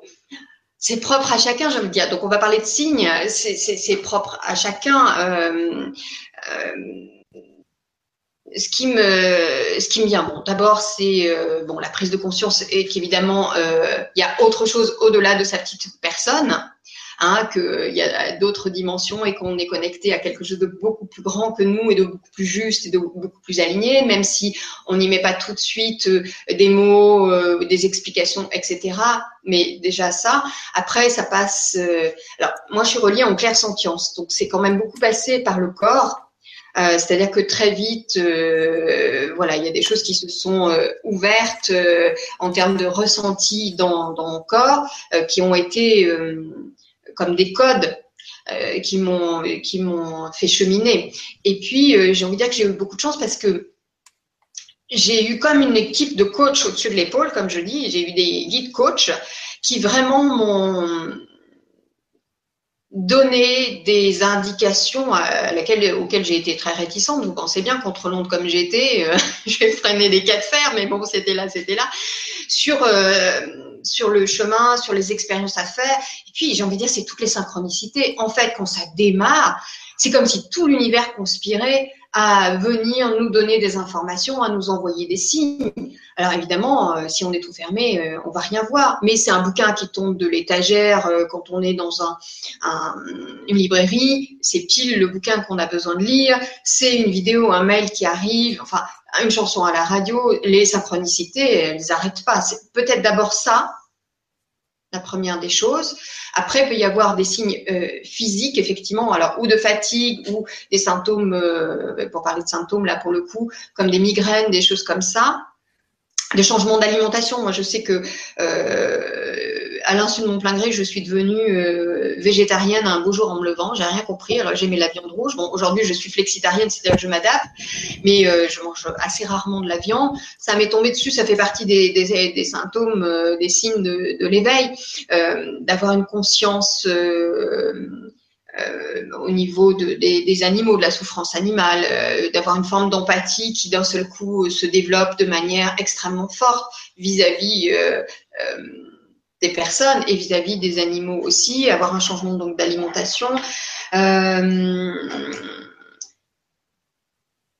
qu'est-ce qu'il peut y avoir d'autre euh, bah, Toutes les perceptions le, euh, relationnel, les perceptions le relationnel qui change aussi, effectivement, parce qu'on vibre différemment, donc on voit des gens sortir de notre champ euh, relationnel, d'autres arriver. Euh, oui, les capacités extrasensorielles, mais ça c'est pas c'est pas forcé. Euh, je voudrais pas qu'on pense que là aussi c'est une forme obligatoire, parce qu'il y a des gens qui s'éveillent et qui ne reconnectent pas forcément de capacités extrasensorielles, sachant que ça pour moi c'est du savoir-faire. C'est pas du savoir-être. On peut être un excellent médium. Enfin, je veux dire, ce que je veux dire par là, pourquoi je distingue savoir-faire et savoir-être? Parce que je ne le relie pas à l'ouverture de cœur et à l'expansion de cœur de l'éveil. Qu'est-ce que c'est que l'éveil? C'est une expansion de, conscience et une, une expansion de cœur. Or, les capacités extrasensorielles n'ont pas forcément grand-chose à voir avec ça. C'est un savoir-faire, c'est une technique, c'est euh, d'une certaine façon, c'est ça d'abord. On le met au service du cœur ou pas. Mais je veux dire, ça n'a pas grand-chose à voir en réalité avec le savoir-être me semble-t-il. Non, je suis d'accord. Pour moi, ça a été conjoint et concomitant, mais je veux dire, euh, oui, oui, moi, quand j'ai vécu mon, mon, éveil euh, à 25 ans, j'avais pas du tout encore de, de capacité extrasensorielle. C'est arrivé après et c'était pas, c'était pas directement lié euh, à ce phénomène-là, je pense. Donc effectivement, c'est pas, c'est pas systématique. Et pour tous ceux qui voudraient des, des informations justement sur tous ces symptômes, euh, j'ai envie de vous renvoyer vers Guidance TV, la chaîne de, de Jérôme Matanel, avec qui j'ai fait aussi plusieurs émissions, qui développe ça très bien. Il a plein de petites vidéos courtes qu'il appelle les métaclés, avec chaque fois une thématique. Et je sais qu'il en a fait plusieurs justement sur les symptômes de l'éveil. Euh, J'ai vu qu'il y avait quelqu'un sur le chat qui parlait des sifflements dans les oreilles. Il a fait toute une euh, euh toute une vidéo là-dessus sur tous les, les, phénomènes acoustiques, vibratoires. voilà toutes ces perceptions un petit peu nouvelles. Euh, qu'on est nombreux à développer euh, de plus en plus, euh, parfois avec surprise, des fois même carrément avec inconfort. Et si, si ça vous intéresse, vous pouvez aussi réécouter la première émission que j'avais faite avec Jérôme où il détaille assez longuement ce qui a été son éveil, qui était aussi assez, assez fulgurant, avec plein de, de, symptômes, enfin de symptômes, de signes qui sont arrivés en comment dire en rafale. Hein, il, il, a eu d'abord un truc, puis après un autre truc. C'était assez euh, massif et assez fulgurant chez lui. Euh, et il raconte justement comment il a eu du mal à, faire face à tout ça parce que tout est arrivé euh, en masse et, de façon très intense et très rapide et que c'est pas forcément euh, évident justement de, passer d'un formatage 3D à, à, des expériences en fait où tous les tous les repères explosent. Moi, c'était comme ça pour moi aussi, et je dirais que ça m'a bien pris deux ou trois ans, où en fait j'ai été complètement en lutte avec cette expérience que j'avais vécue et que mon mental ne pouvait pas expliquer. Et pour lui, c'était tellement irrecevable, tellement incompréhensible que pendant presque trois ans, j'ai essayé de me persuader que j'avais rêvé, que j'avais dû être victime d'une hallucination collective, euh, euh, que voilà, c'était c'était du rêve et qu'il fallait que j'oublie ça. Mais au fond de moi, euh, et Nathalie en a très bien parlé tout à l'heure, je savais très bien que c'était pas possible, que quand on vit ce genre d'expérience, il y a un avant et un après. donc j'ai réussi à la mettre plus ou moins de côté, mais au fond de moi, je savais que j'étais en train de me le raconter et que euh, cette expérience, elle, m'avait changé jusqu'à la moelle euh, des os, jusqu'au cœur de mes cellules, et que plus jamais euh, je pourrais redevenir la Sylvie d'avant. Aussi, je, pourrais essayer, mais je, je me sentirais complètement à côté de moi-même, comme si aujourd'hui adulte, j'essayais de remettre les vêtements que j'avais quand j'avais 4 ans. Voilà, je, je savais que c'était c'était pas possible. Oui, alors ensuite c'est propre à chacun. Hein. Bon, il y, a, certainement des signes euh, communs, on en a évoqué quelques-uns. Effectivement, les, sifflements euh, d'oreilles, oui, c'est très juste. Après, c'est propre à chacun. Le, chemin qu'on va emprunter pour euh, s'éveiller ça peut être un chemin de conscience ou un chemin euh, parce qu'on est en quête de sens ou le chemin du chaos aussi. Il y a des gens qui passent par un burn-out, il y a des gens qui passent par un accident, une rupture, une perte de travail, bref, quelque chose d'assez violent, suffisamment violent pour une remise en question profonde. On voit ça aussi beaucoup. Hein. Moi, je dis toujours qu'il n'y a que deux chemins, la conscience ou le chaos, et que euh, bah, parfois, quand c'est mûr et qu'on résiste, on peut euh, générer du coup des expériences de chaos. Oui, oui, moi c'était mon cas. En fait, la, première expérience, ça a été justement un accident de voiture. Euh, mais ça m'avait pas squeezé encore. J'étais tellement contrôlante et, mon mental était tellement fort que ça n'a pas suffi. Donc après, euh, l'univers m'a balancé une bonne expérience mystique euh, solide de chez solide, euh, ou un peu comme toi. En fait, je pouvais pas, je pouvais pas nier. En fait, j'étais devant l'évidence que je vivais des choses que, les, repères qu'on m'avait donnés ne pouvaient pas expliquer. Et je me suis vraiment retrouvée. J'avais cette image à un moment comme quelqu'un qui qui se trouve au monde avec une carte du monde plus du tout adaptée. Genre, euh, j'étais dans la réalité avec euh, une carte euh, qui datait du Moyen Âge, et cette carte ne me permettait plus du tout d'expliquer et de comprendre le monde dans lequel je me retrouvais tout d'un coup. et donc, j'ai, en fait, puisqu'on parle d'autonomie et de souveraineté, euh, j'ai compris très vite que ma seule solution, c'était de devenir ma propre boussole et de recréer mes propres cartes, euh, parce que de toute façon, toutes les cartes que je chercherais à l'extérieur resteraient toujours euh, les cartes de quelqu'un d'autre et, des cartes partielles. Et donc, il fallait que j'apprenne à partir à la découverte et à dessiner mes cartes au fur et à mesure bah, de ce que j'allais découvrir. C'était vraiment comme un, travail d'exploratrice un peu. Oui, c'est exactement ça, ouais. Bon, c'est chouette. Alors, Vas-y, je continue à regarder pendant ce temps s'il y a d'autres euh, d'autres questions. Oui, oui, c'est vraiment ça. De toute façon, l'autonomie, c'est un ingrédient euh, aussi important de l'éveil. On peut être dans un partage, effectivement, euh, de ce que l'on vit. et aujourd'hui, on a cette chance absolument formidable. Toi, tu l'as vécu il y a longtemps, très tôt, où les choses se disaient pas autant. Aujourd'hui, c'est une vraie chance parce que voilà, avec Internet et parce qu'il y a tellement de gens qui s'éveillent et qui partagent ça que on peut trouver euh, résonance, explication assez vite à ce qu'on est en train de vivre. Quoi. Alors qu'il y a 20 ans, c'était plus compliqué. Il faut saluer d'ailleurs euh, toutes les personnes qui ont fait cette expérience il y a 20, 30 ou 40 ans parce que c'était quelque chose. Hein. Aujourd'hui, la parole, elle est libérée par rapport à ça, elle est soutenue et. C'est vrai qu'aujourd'hui, on se sent beaucoup moins seul quand on vit ce genre d'expérience.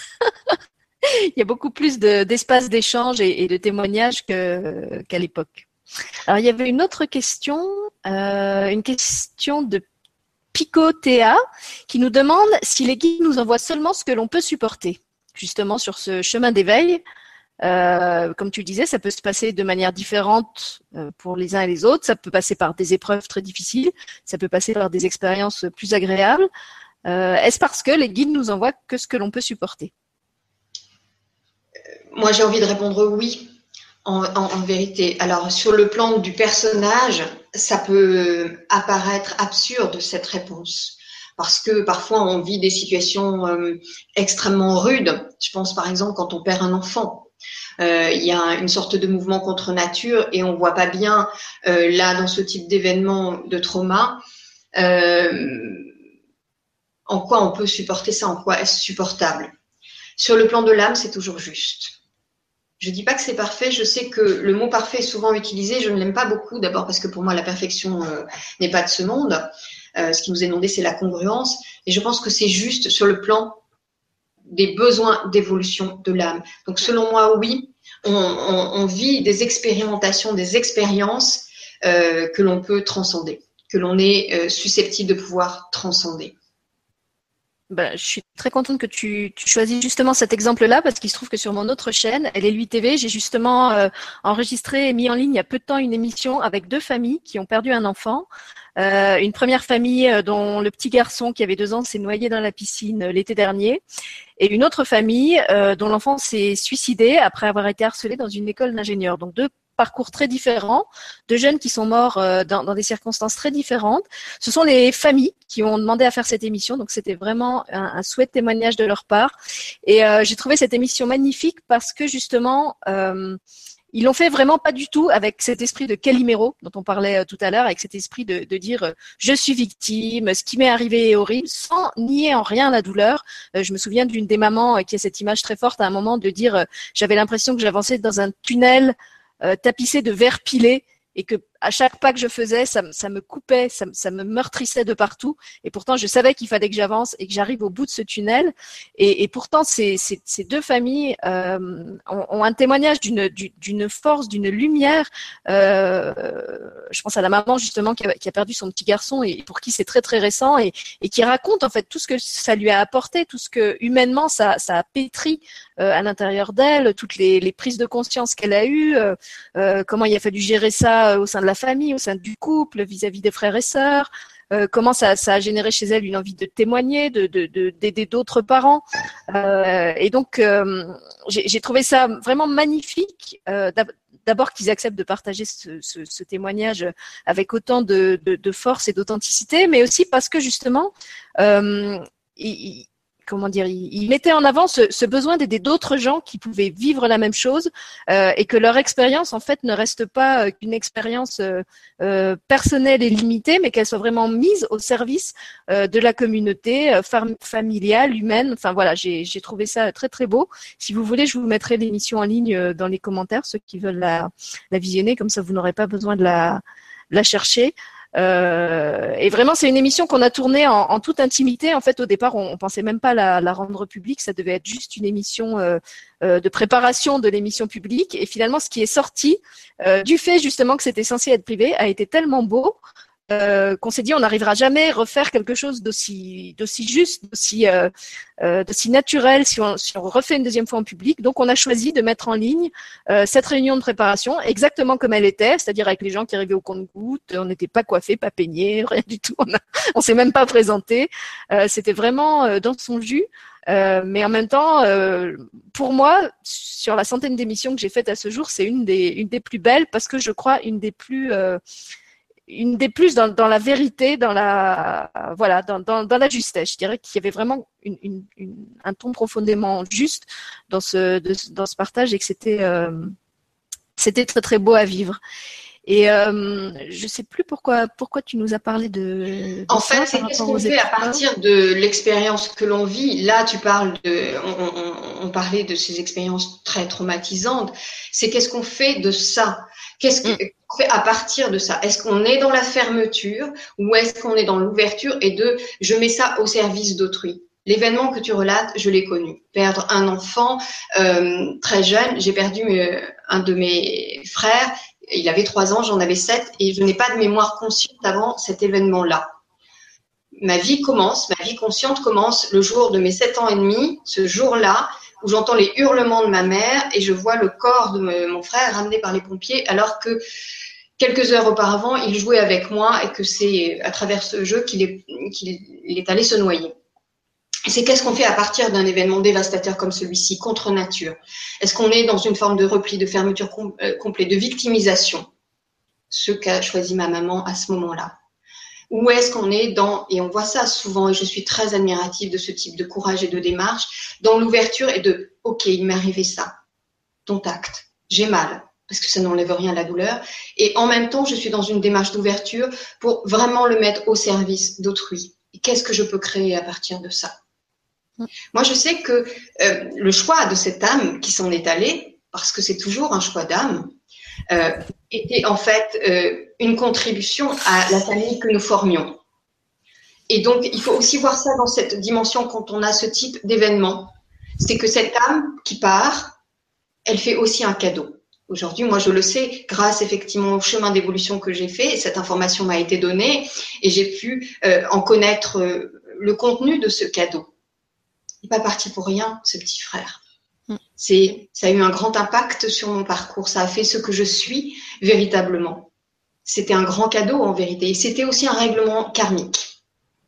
Donc, il y a eu une multitude d'apports parce que l'univers est économe. Et c'est à partir de cette expérience-là, qu'est-ce qu'on fait? Moi, je me suis fermée pendant longtemps, j'ai eu tellement mal que voilà, c'est quelque chose dont je ne pouvais pas parler, qui était devenu euh, tabou, qui a fait que je n'ai pas eu d'enfant ensuite.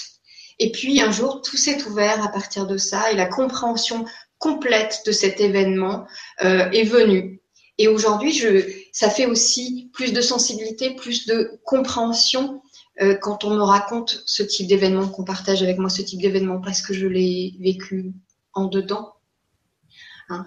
et donc, je, je, suis toujours très admirative des gens qui ont cette capacité assez rapide et spontanée à pouvoir créer à partir de ça. C'est juste magnifique, quoi. Oui, ça me fait penser à une autre émission euh, qu'on a faite aussi sur l'autre chaîne qui s'appelait De la souffrance à la liberté de l'être, avec justement plusieurs personnes qui ont, parlé comme ça de comment des épreuves euh, qui auraient pu en fait les écraser euh, étaient devenus des tremplins dans leur vie, qui, qui, les ont, qui leur ont ouvert des horizons euh, complètement, euh, complètement inespérés. Euh, et on avait fait cette émission vraiment avec l'objectif de donner de l'espoir aux gens et de leur dire quoi que vous viviez, et si difficile que ça soit, parce qu'effectivement il y a des gens qui s'en relèvent très vite et il y en a d'autres pour qui c'est long, parce que chacun a son rythme et, et chacun a ses, a ses fragilités. Euh, ne perdez pas espoir parce que peut-être un jour cette, chose euh, qui vous donne l'impression qu'elle vous a détruit, que ça soit psychologiquement, que ça soit matériellement, que ça soit affectivement, et des fois c'est tout ça en même temps. Euh, peut-être cette chose un jour vous lui direz merci, même si aujourd'hui ça paraît complètement inconcevable de penser qu'on on puisse dire merci à ça, parce que vous vous rendrez compte de toute la, richesse que ça vous a donné pour vous et pour les autres. Et hum, puisque tu, la, question avait été posée en, en, termes de guide, toi tu parlais de, des âmes, du, du karma, du, du, choix des âmes. Euh, moi je l'ai dit déjà dans, dans, plusieurs autres émissions. Pour moi, les guides, ce sont juste d'autres parties de nous-mêmes. Je, je, je perçois pas mes guides comme des, des des, des, instances extérieures à moi. Euh, on revient dans cette histoire de la, la, souveraineté dont tu parlais tout à l'heure. Et je pense qu'effectivement, toutes, toutes, ces, toutes ces choses qu'on vit, euh, de toute façon, on les a choisies.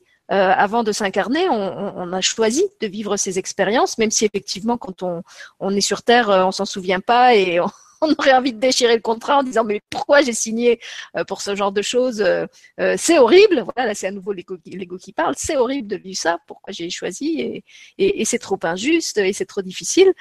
Euh, mais voilà, moi je suis persuadée que euh, avant de, de, de, se glisser là dans ce, ce manteau humain, euh, on, on, a euh, régi et, et, et mûri euh, dans le moindre détail ce qu'on est venu faire ici et comment on allait le faire, et qu'effectivement, si on fait ces expériences, c'est ce qui est, c'est qu'elles sont justes pour notre évolution, ce qui n'empêche pas qu'effectivement, à un certain moment, on a le droit euh, de perdre cette conscience. On a le droit de se sentir écrasé parce que le poids de la souffrance est tel euh, qu'on n'arrive plus à avoir cette, euh, cette, cette réflexion, cette, cette distanciation, cette prise de hauteur. voilà, parce qu'il y a des moments où effectivement on est, on est complètement saturé d'émotionnel et, et pour moi ça fait partie aussi de des expériences qui sont justes. On n'a pas à se culpabiliser non plus de ça, euh, de pas arriver à tirer tout de suite les leçons d'expérience. Euh, il y a des fois, c'est douloureux et c'est juste douloureux. Il y a un moment où on n'est que là-dedans. Euh, je pense que s'il y a des, flammes jumelles qui, nous écoutent ce soir, elles, pourront témoigner aussi en ce sens-là, qu'il y a des moments, comme je disais, on est juste dans, le, comme je l'appelais, la mare, la mare aux flammes jumelles, où on, on patauge lamentablement et on n'est pas encore en capacité d'analyser ce qui se passe et pourquoi ça arrive. Oui. Alors effectivement, je pense qu'on a des rendez-vous et qu'on a absolument tout, tout choisi. Hein, tu le dis très, très justement. Euh, simplement, j'y mettrai un complément, c'est que euh, notre évolution et notre incarnation se, se passe par contraste. Qu'est-ce que je veux dire par là? Imaginons qu'on ait choisi de faire, euh, d'évoluer en termes d'autonomie. Eh bien, parce que nous sommes dans un monde de dualité, ce, ce monde terrestre il y a cette règle de la dualité, eh bien, on va passer par le contraste. Donc, l'autonomie, on va faire des expériences d'abandon, par exemple. Hein? On va expérimenter je dis par exemple, parce que ça peut prendre d'autres formes, si on veut euh, évoluer, progresser sur la confiance, la foi, on, on va pouvoir passer par des expériences en contraste de trahison. À cause de cette règle de la dualité. Hein? Donc il y a ça aussi à prendre en compte, me semble-t-il. Donc oui, on a tout choisi, on a choisi effectivement le cadre, les grandes lignes, on a des rendez-vous, les contrats et, tout ça et tout ça. Et puis il y a cette règle du jeu qui est propre à euh, euh, cet espace terrestre dans lequel nous sommes, qui est la dualité. Et donc euh, tout ce que l'on fait se fait par contraste, ombre et lumière.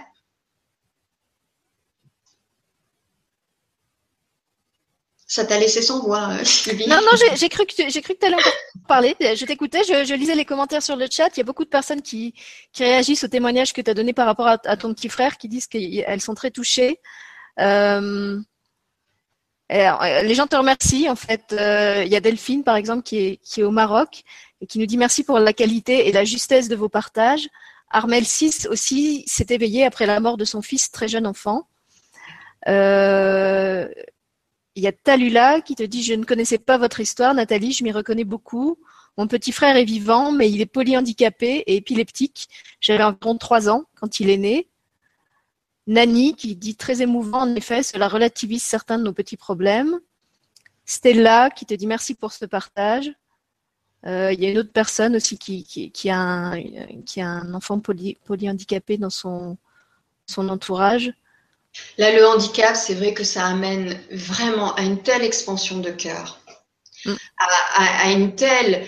Euh, c'est vraiment une expérience de cheminement vers l'amour inconditionnel, euh, je trouve, d'une très grande euh, intensité, beauté, etc. Moi, je, je salue les gens qui ont fait le choix, qui l'ont oublié, mais qui ont fait le choix de ces expériences-là, des enfants mais aussi de, la famille accueillante, parce que c'est tellement, euh, c'est nous amener tellement au-delà et vraiment rentrer dans, me semble-t-il, hein, dans un vraiment dans l'amour inconditionnel.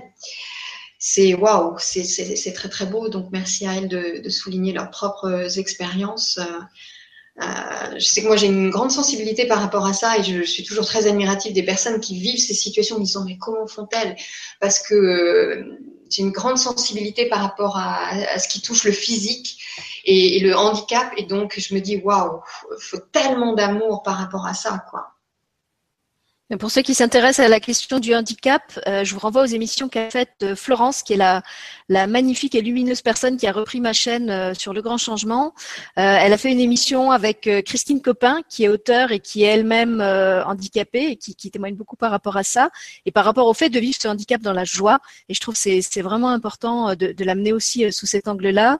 Et Florence avait proposé aussi une autre émission que j'ai trouvé vraiment magnifique avec un, un papa euh, canadien ou québécois, je sais plus son nom, euh, parce qu'en fait ils sont tous les deux parents. Euh, donc Florence a un petit garçon qui est atteint de, mucoviscidose et ce papa avait un, garçon atteint, je crois, d'une maladie génétique. donc l'enfant de Florence est encore vivant et donc elle, elle témoigne de ce qu'est la vie au quotidien avec un, enfant comme celui-là. Ce papa parle de ce qu'a ce qu'a été la vie avec son fils et ce qui s'est passé au moment de sa mort et après sa mort. Et en fait, ce que je trouve vraiment euh, très porteur dans cette émission, que tous les deux, euh, ils, ont vraiment fait ce choix euh, de, de eux aussi de, de l'accès sur la joie et sur l'espoir. Donc de pas définir leur parcours comme quelque chose de lourd euh, qui avait été difficile à vivre, même si là non plus, ils, ne nient à aucun moment les difficultés auxquelles ils ont été confrontés, que ce soit les difficultés matérielles, les difficultés psychologiques, émotionnel et tout ça, euh, mais vraiment ils, mettent en, en, avant, en premier, euh, ce que ces enfants leur ont apporté, la, hum, oui, je parlais tout à l'heure du pétrissage de la pâte humaine. C'est vraiment comme des, enfants qui, malaxent notre humanité. Moi, je les, vois comme ça, euh, qui font euh, qui, font émerger des choses.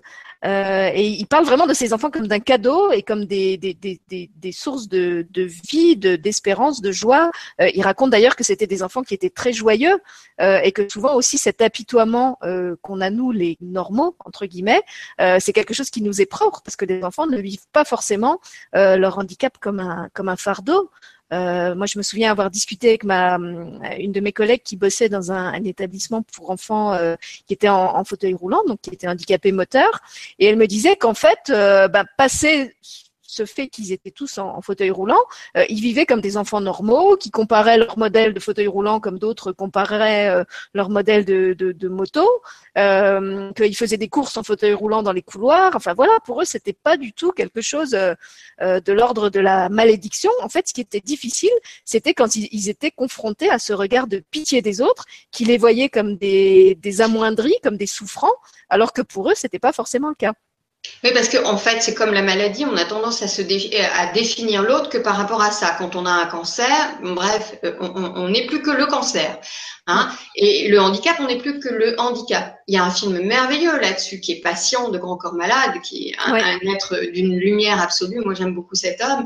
Et c'est exactement ça. comment il s'appelle euh, le, le, film avec François de Cluzet et Omar Sy oui, euh... il, reste toute l'humanité. Dans cette humanité, il y a la joie, comme tu le dis. Il n'y a que nous sur nos deux jambes, et bien important pour effectivement rétrécir les personnes à leur maladie ou à leur handicap. Tout le reste et les voir comme un, comme un moins, comme quelque chose de manquant, alors que souvent, ils, enfin, je sais pas, je pense aux aveugles par exemple, euh, qui certes n'ont pas la vue physique, mais ont souvent des tas d'autres capacités euh, sensorielles, extrasensorielles, et perçoivent des tas de choses euh, que des voyants ne, ne voient pas. Hmm. Donc là aussi, pourquoi les voir toujours comme des, comme des, des, des, sous-versions euh, de l'humanité, alors qu'en fait, ils, ils, sont juste différents, ils sont pas moins, ils sont, ils sont différents. Hmm. Alors, je retourne voir euh, du côté du chat s'il y a encore des questions, parce que je vois qu'on est, on est déjà bien avancé dans le temps. Ah voilà, Intouchable. Merci Sévilla. L'autre film dont je parlais, c'est le film euh, Intouchable. Les flammes jumelles ont été en grève hein, ce soir, tu as pu constater. Oui, oui, n'ont pas été embarqués par les, flammes jumelles. Mais justement, je trouve c'est bien, ça permet, ça permet de, montrer un, autre aspect de toi. Euh, non, il n'y a plus de questions. En fait, c'est surtout des témoignages. Justement, ils sont partis maintenant sur cette question du, du handicap. Il y a Nani qui dit ces enfants sont de beaux exemples pour nous car ils sont des puits de lumière. Euh, il y a Talula qui témoigne qui dit Je pense même que je suis devenue artiste grâce à mon frère. Donc à son frère handicapé dont elle, parlait euh, plus haut. Et puis, il y avait juste une dernière question. Attends, je vais essayer de la retrouver. Voilà, qui était plus haut. On va peut-être finir euh, par celle-là. Une question de Nani M qui dit Y a-t-il moyen d'amener une autre personne qui nous semble perdue vers la lumière?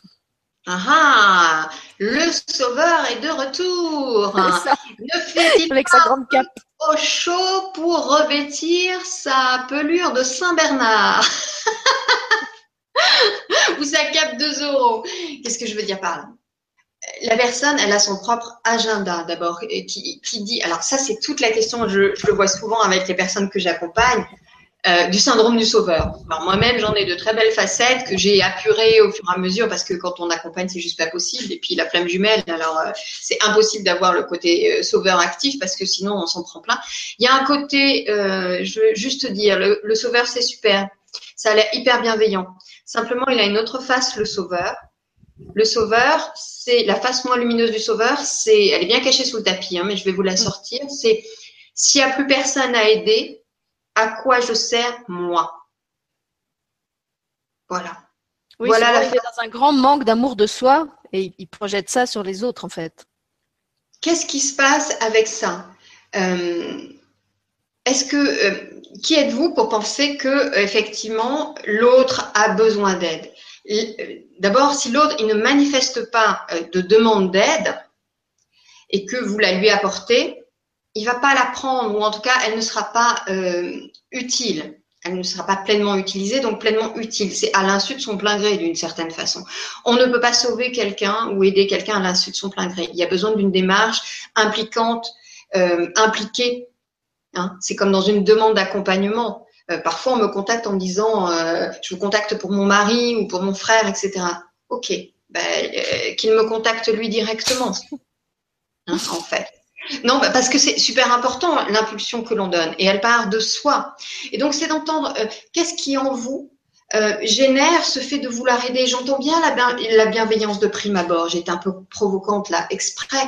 Mais qu'est-ce qui se cache derrière? En fait Qu'est-ce qui se manifeste aussi en même temps que cette bienveillance? Est-ce que c'est ce côté je veux être utile, je veux exister Est-ce que c'est parce que penser que l'autre va pas y arriver, c'est remettre en cause ses propres ressources, son propre potentiel, c'est aussi dire de manière sous-jacente, euh, je n'ai pas confiance en ses capacités à évoluer, à aller mieux. J'ai envie de vous dire, la meilleure aide que vous pouvez lui apporter, c'est d'incarner votre propre lumière. Pas de prêcher. Incarner la sienne ça au départ, c'est-à-dire que quand on se découvre euh, l'éveil, etc. Wouhou Allez, on y va, on veut convaincre tout notre entourage, on raconte nos trucs, etc. Alors là, c'est ouh Je peux vous dire, j'ai fait ça, mais pas longtemps parce que comme ma famille était dans un truc bien athée, bien après ce qui s'est passé, ils ont absolument fermé tout ce qui était de l'ordre de la religion et ça je peux comprendre et de la spiritualité, toute forme d'autres dimensions qui peut exister. Euh, et donc, quand je suis arrivée avec mes, trucs, mes bazars, etc., euh, mon prêche, quoi, d'une certaine façon, qui a pas duré bien longtemps, euh, ils m'ont regardé, ils ont dit, oulala, là là, elle a basculé. Donc là, je me suis pris quelques revers euh, gentillés. Et après, j'ai compris que c'est en incarnant simplement ma propre lumière. C'est ça que nous sommes venus faire. C'est ça la vraie spiritualité. C'est d'incarner sa propre lumière, ses propres. C'est pas aller enseigner ou prêcher l'autre. C'est d'abord euh, le rayonner soi. Hein, vraiment le vivre, le montrer, le diffuser, mais sans vouloir prouver, revendiquer, euh, convaincre, simplement l'être, hein, d'une certaine façon. Et là, il se passe quelque chose d'autre, c'est-à-dire que les personnes captent le changement. Et au bout d'un moment, la petite bizarre, là, ben, on vient, quand on se sent pas bien, c'est vers elle qu'on se tourne. C'est à elle qu'on pose la question. C'est elle qu'on va voir, la, petite bizarre, là, à qui est arrivé un truc, on n'a pas bien compris quoi. Et puis, même, ça repose question, mon papa, euh, qui est quelqu'un, alors il croit en, rien. Euh, bon, ben, je, je, je, fais des passages d'âme. Et, et, donc, euh, un jour, euh, je sais pas à quelle occasion, au détour d'une conversation, j'ai évoqué vite fait ça comme ça en pointillé. Et donc là, il, s'est arrêté, il m'a dit, mais donc ça voudrait dire qu'il y a autre chose après si j'entends bien ce que tu dis? Et là, j'ai rien dit d'autre, j'ai dit, bah, euh, c'est toi qui vois. Moi, je, je, voilà, je dis juste ça après. Et donc, ça a fait son chemin en lui. Et c'est plus aussi fermé. Mais j'ai rien voulu convaincre. J'ai juste posé un truc là au détour d'un bout de conversation en voiture voyez, c'est juste incarner, c'est juste euh, mettre en attente de rien. C'est comme ça que vous allez aider l'autre. Et ça, ça vaut pour tous, ça vaut pour les flammes jumelles, alors expérience plus, plus, plus de ce côté-là, parce qu'on est là vouloir aider, aider, mais il n'y a rien à aider. L'autre, il se réveille quand euh, il est bon pour lui de se réveiller, et quand à la personne à laquelle euh, vous faites référence, incarnez, montrez votre lumière. Oui, c'est ça. C'est, euh, euh j'ai plein de trucs qui me viennent là en t'écoutant. J'essaie de, de, remettre un ordre. Ça rejoint en fait ce qu'on disait tout à l'heure justement par rapport à la maladie, au handicap ou à des... qui on est, qui on est pour décider pour l'autre qu'il est malheureux et qu'on est censé lui venir en aide. Peut-être qu'en fait d'abord il demande pas cette aide. Est-ce, qu'il exprime ce besoin d'être aidé? Je pense que ce serait ça peut-être la première question euh, à se poser. Euh, et, si effectivement c'est son choix d'âme de passer par ça, de passer par la souffrance, de passer par le chaos, et c'est vrai que ça c'est difficile, je trouve, de, de, de voir quelqu'un en sachant qu'il vit des souffrances extrêmes, euh, qu'on on voit qu'en fait il, est dans une espèce de spirale où il va tout le temps retourner vers la même souffrance, et en même temps on comprend qu'il a besoin de cette souffrance pour évoluer et que le, le, le sortir, essayer de l'extraire de là, ce, serait ce serait aller à l'encontre du, du, du, désir de son âme. Vous, vous connaissez sûrement cette expérience du, du, papillon euh, qu'on essaye de sortir du cocon et, qu'on, dont on déchire les ailes en fait en voulant ouvrir le, le cocon à, à, sa place. Euh, moi, j'avais, j'ai vécu ça, je l'ai déjà raconté dans une autre émission, au, moment où, où, mon père, euh, l'année dernière, est, parti très très vite d'un cancer, d'une tumeur au cerveau, et où euh, très vite, en fait, quand je me suis mise en, relation avec son âme, parce que justement, il y avait plein de gens qui me disaient, mais Sylvie, avec toutes les capacités que tu as, euh, pourquoi tu l'aides pas et pourquoi tu n'essayes pas de le soigner? Donc d'abord, moi, j'ai, estimé que c'était pas à moi de le soigner, il y avait des, médecins qui, étaient là pour ça. après, je suis allée voir euh, alors je dirais pas mes guides puisque moi c'est pas des guides, je suis allée parler à son âme et j'ai posé la question est-ce que par exemple je peux faire quelque chose euh, pour l'accompagner, pour qu'il vive ça avec plus de paix, pour qu'il souffre moins? Et en fait clairement, euh, ce que ça me répondait, c'est qu'il voulait dans cette expérience, il voulait mourir de toute façon, ça c'était clair, il voulait plus rester de ce côté du monde, il voulait pas euh, être aidé dans sa souffrance parce qu'il avait besoin d'aller au bout de cette souffrance. Et voilà, en fait, la réponse qu'on m'a faite, c'est clairement ne, ne t'en mêle pas, joue ton rôle de fille. Euh, mais t'as pas dans cette histoire à intervenir comme euh, comme thérapeute ou comme que je ne suis pas d'ailleurs. Euh, en gros, reste, reste à ta place, vis, vis ton chemin, euh, laisse-le vivre lui ce qu'il a à vivre, euh, continue à rayonner ta lumière du mieux que tu peux avec les émotions que tu as, et ça sera déjà pas mal. Et, et c'est vrai que finalement, cette, euh, cette expérience, elle, elle, elle m'a servi parce que je sais que dans plein d'émissions, j'ai été amenée à, à, à, parler de ça et, et, de comment je vivais. Il y avait des gens qui me disaient, mais comment tu fais à ne pas être euh, plus effondré Et je disais, mais je ne suis pas effondrée parce que je sais que c'est le choix de son âme. C'est ce qu'il a choisi et de quel droit je me mettrais en travers euh, de ce qu'il a décidé pour lui, de ce qui est juste pour lui. Donc oui, j'ai du chagrin, oui, il y a des moments c'est dur. Euh, oui, il y a des moments où, effectivement je suis effondrée, euh, mais euh, pour autant, je ne m'estime pas en droit. Euh, on parlait de souveraineté, ben, d'empiéter sur sa souveraineté et de décider à sa place de comment il doit vivre cette maladie et cette fin de vie. Voilà, c'est son histoire et je lui laisse son histoire. C'est un acte d'amour en fait hein, aussi. C'est ça qui est à entendre. Hein. Euh, ce plein respect libre et entier de l'expérience de l'autre, même si elle nous apparaît de notre point de vue euh, souffrante, chaotique, douloureuse, etc., etc., dénuée de sens, elle en a pour l'autre. Et c'est un acte d'amour que de l'accepter pleinement. Et, et, et, ça, si on revient aux flammes jumelles, on le vit très très souvent. C'est super important de le comprendre. Et c'est aussi ça la souveraineté, la sienne et celle de l'autre. Hein, c'est vraiment ça. Ça ne veut pas dire ne rien faire, comme tu as dit, et ne rien ressentir et se couper d'eux. C'est vraiment un acte d'amour profond que, ça, que de dire euh, moi j'ai confiance dans les choix de l'autre et dans sa capacité à dépasser ça ou pas si euh, c'est son choix, à transcender ça, parce que c'est effectivement, parfois il y a des gens qui ont besoin d'aller toucher le fond de la piscine pour trouver le coup de talon en salvateur. Hein, on voit ça beaucoup quand même, notamment nous qui avons retrouvé nos, nos flammes jumelles. Souvent, elles font ce choix-là, euh, ce coup de talon-là, et qui on va être là pour l'empêcher d'aller au fond de la piscine, le tirer de toutes nos forces, quitte à tomber peut-être dans le gouffre euh, avec, euh, faire bouffer toutes ses ressources, etc. Peut-être que voilà, il y a besoin de passer par ce, cette épreuve-là, ce chaos-là, et ça ne veut pas dire qu'on approuve. Ça veut pas dire, ça veut juste dire qu'on prend acte ok, c'est pas le choix que j'aurais fait, c'est pas la route que j'aurais empruntée. Je peux pas dire que j'approuve particulièrement, et en même temps, je respecte. C'est le choix que tu fais. Je prends acte parce que de toute façon, c'est là. Ça me fait penser à une citation de Nietzsche qui dit, alors je la cite de mémoire, euh, il, faut avoir du chaos en soi pour devenir une étoile, une étoile naissante ou une étoile vivante. C'est quelque chose comme ça. Et euh, alors je te propose, si, comme, comme on est quand même à presque deux heures d'émission déjà, de finir par une dernière question, que je la trouve très belle et je pense que ça va bien te parler. Euh, donc c'est une question de Talula, je le remonte parce qu'elle l'a posée en plusieurs fois, donc qui nous écrit pas, pas évident d'incarner sa propre lumière. Moi j'ai plutôt tendance à m'auto-saboter et à me planquer plutôt que d'assumer mes talents artistiques et d'en faire quelque chose. Et un peu plus bas, elle nous parle de la place, de prendre sa place euh, J'essaye de trouver où c'est. Est-ce qu'il y a des gens qui ont posté entre temps c'est un clin d'œil, ça. Oui, oui, hein, justement. Un, clin d'œil de l'univers, hein, les conversations qu'on avait avant de démarrer. voilà, euh, euh, non, alors ça c'est ce que j'ai lu, donc pas évident d'incarner sa propre lumière. Voilà, il y a complète plus loin. C'est inconscient, mais j'ai du mal à m'autoriser à réussir, à me construire, à trouver ma place et à briller euh, car mon frère, lui, ne sera rien. Donc, je pense que c'est cette personne qui disait un peu plus haut qu'elle avait un frère, un frère handicapé dont elle s'occupait.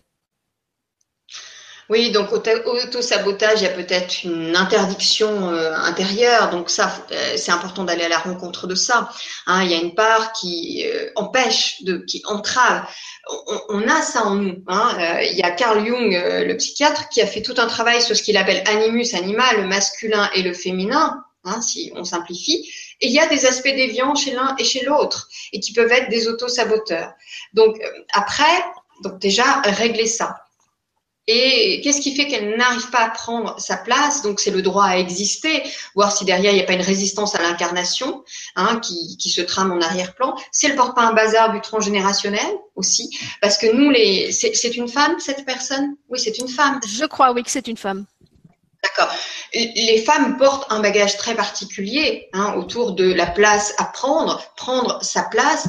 Euh, le féminin a été euh, quand même très blessé tout au long de l'histoire. Il y a un rééquilibrage actuellement qui euh, auquel on est invité, on, le voit bien.